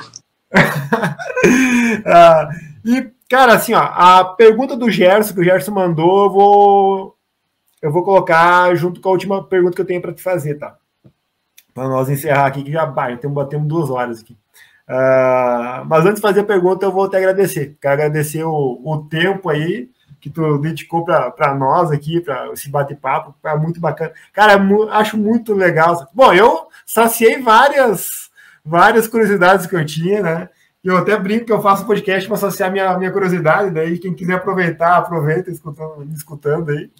E, então, cara, foi muito bacana. É muito legal ver assim a, a diferença que nem de nós, assim, amadores mesmo, para quem leva coisa no rendimento. Falei, não, adoro a palavra rendimento, né? Eu uso elite, profissional, né? Sou, sou, né? Então agradeço muito o tempo que tu dedicou para mim aí hoje, cara, para todo mundo que acompanhou nós aí. Quero agradecer também a todo mundo que. Bom, depois, agradeço, depois que tu finalizar teus agradecimentos aí, eu vou agradecer quem esperou nós até o final. E o Gerson perguntou, e eu já coloco junto, assim. Uh, se quiser agradecer alguém, ele perguntou em relação a quem te auxilia, né?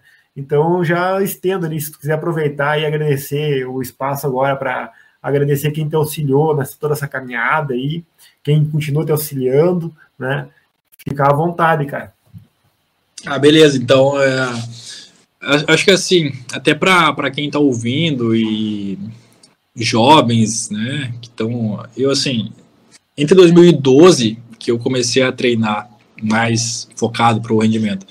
Em 2020, eu não, eu não, recebia nada, assim, nada, nada. Então, foram 2012. Oito anos, do amor.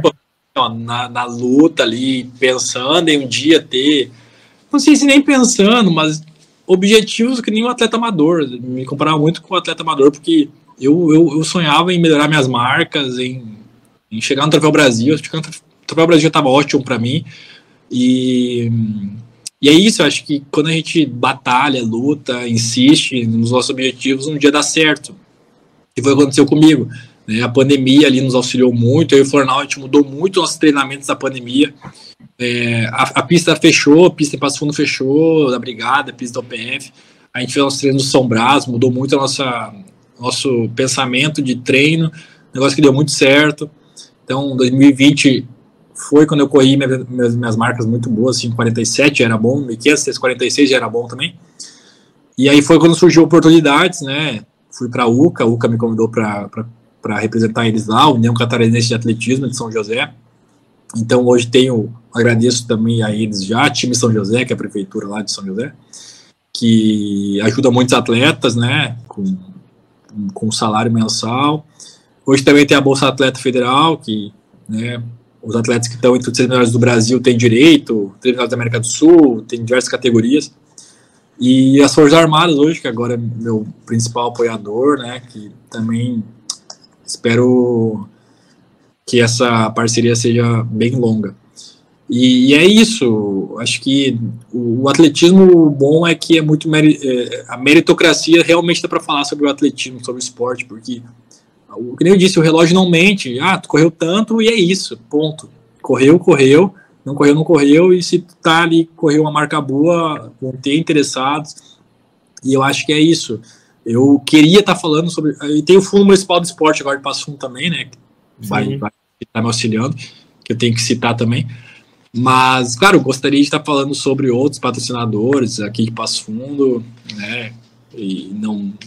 Infelizmente, não, não não falo, não falo, e é um negócio que, que nem eu disse, eu não gosto muito de ficar repetindo essa tecla, porque cansa um pouco para mim, de, de assim, as pessoas, ah, mas tu corre por Santa Catarina, mas ah, um passo fundense, sim, porque Santa Catarina me paga o que os Passo Fundo me paga, é simples, só isso.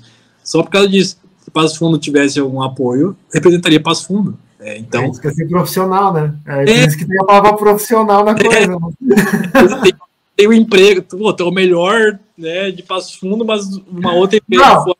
Hoje, hoje é o melhor do Brasil, né? Hoje é o melhor do Brasil, né? É, uma empresa de forte oferece um emprego, tu vai ir, você está pagando melhor, tá? Então é sobre isso, mais ou menos. Mas agradeço também, né? E, e para mim, é, o que eu falei é muito normal, assim, às vezes para vocês é bem diferente, mas que bom que, que foi interessante a conversa, que bom que sanou algumas dúvidas. E fico à disposição também, pô, quando quiser, pessoal cara, rede social ali no meu Instagram, perguntar. Às vezes eu recebo umas perguntas muito loucas, assim, de, de que às vezes não dá nem pra responder, assim. Esses dias eu recebi. Ah, recebi umas perguntas, assim, também, de alimentação e tal. Uma galera que eu nem conheço, assim, e, e aí, tipo, bem, bem louco. Mas sempre fico à disposição, sou, sou muito tranquilo quanto a isso, lá na brigada, né, quando cruzo com o pessoal também, sempre bem receptivo com todo mundo. E, e agradeço o convite, espero que tenha sido produtivo para quem ouviu até aqui. E agora, próximos objetivos, a gente se vê na Rústica de Passo Fundo, dia 7 de agosto, estaremos lá, quem sabe. E tem a meia também, né? A meia não é meu, não é meu objetivo. Vou correr a rústica ali, 5 km, mais tranquilinho. E espero tá, tá representando bem aí nessa rústica de Passo Fundo, que é o eu vou correr, na verdade, no sábado, uma rústica em Porto Lucena. Daí sábado eu corro lá e domingo eu vou correr em Passo Fundo. Vai ser o um final de semana bem pegadinho ali. Mas. Vamos próximas pegadas aí. Corrida de rua que é bom também. É, é, bem mais confortável, bem mais tranquilo. E aí eu tenho dinheirinho, né? Então isso é bom. Verdade, né? Uh, então, eu quero agradecer todo mundo aí que ficou acompanhando o bate-papo nosso aí. E também quero fazer um agradecimento especial aí no final. Aí, se, o pessoal que acompanhava nós percebeu que mudou o layout do, do, do, do podcast e tudo mais. Aí, e o mentor é o professor Tomás Germano Batesini. Batesini, desculpa. Ele que fez toda a formulação da logo nova para nós, aí que vai bombar aí para mim no, no, Instagram e tudo mais. Aí. E Guilherme, cara, estamos na torcida aí como sempre, né? Espero que te, alcance os objetivos, né? Que tu, tu sonha aí e dê tudo certo nessa caminhada. E que precisar, que a gente puder ajudar, dá um grito aí, cara. Estamos aí. Bom, show. Espero estar, tá, quem sabe, depois do pano né, que vem, ou vai que role Paris, está voltando aí contar sobre os detalhes. Ah, show de bola. Por mim tá fechado o contrato. Aí, cara, fechou. Obrigadão aí. Valeu. Valeu. Boa noite aí, cara. Bom descanso. Até Boa mais. Noite. Bem, abraço.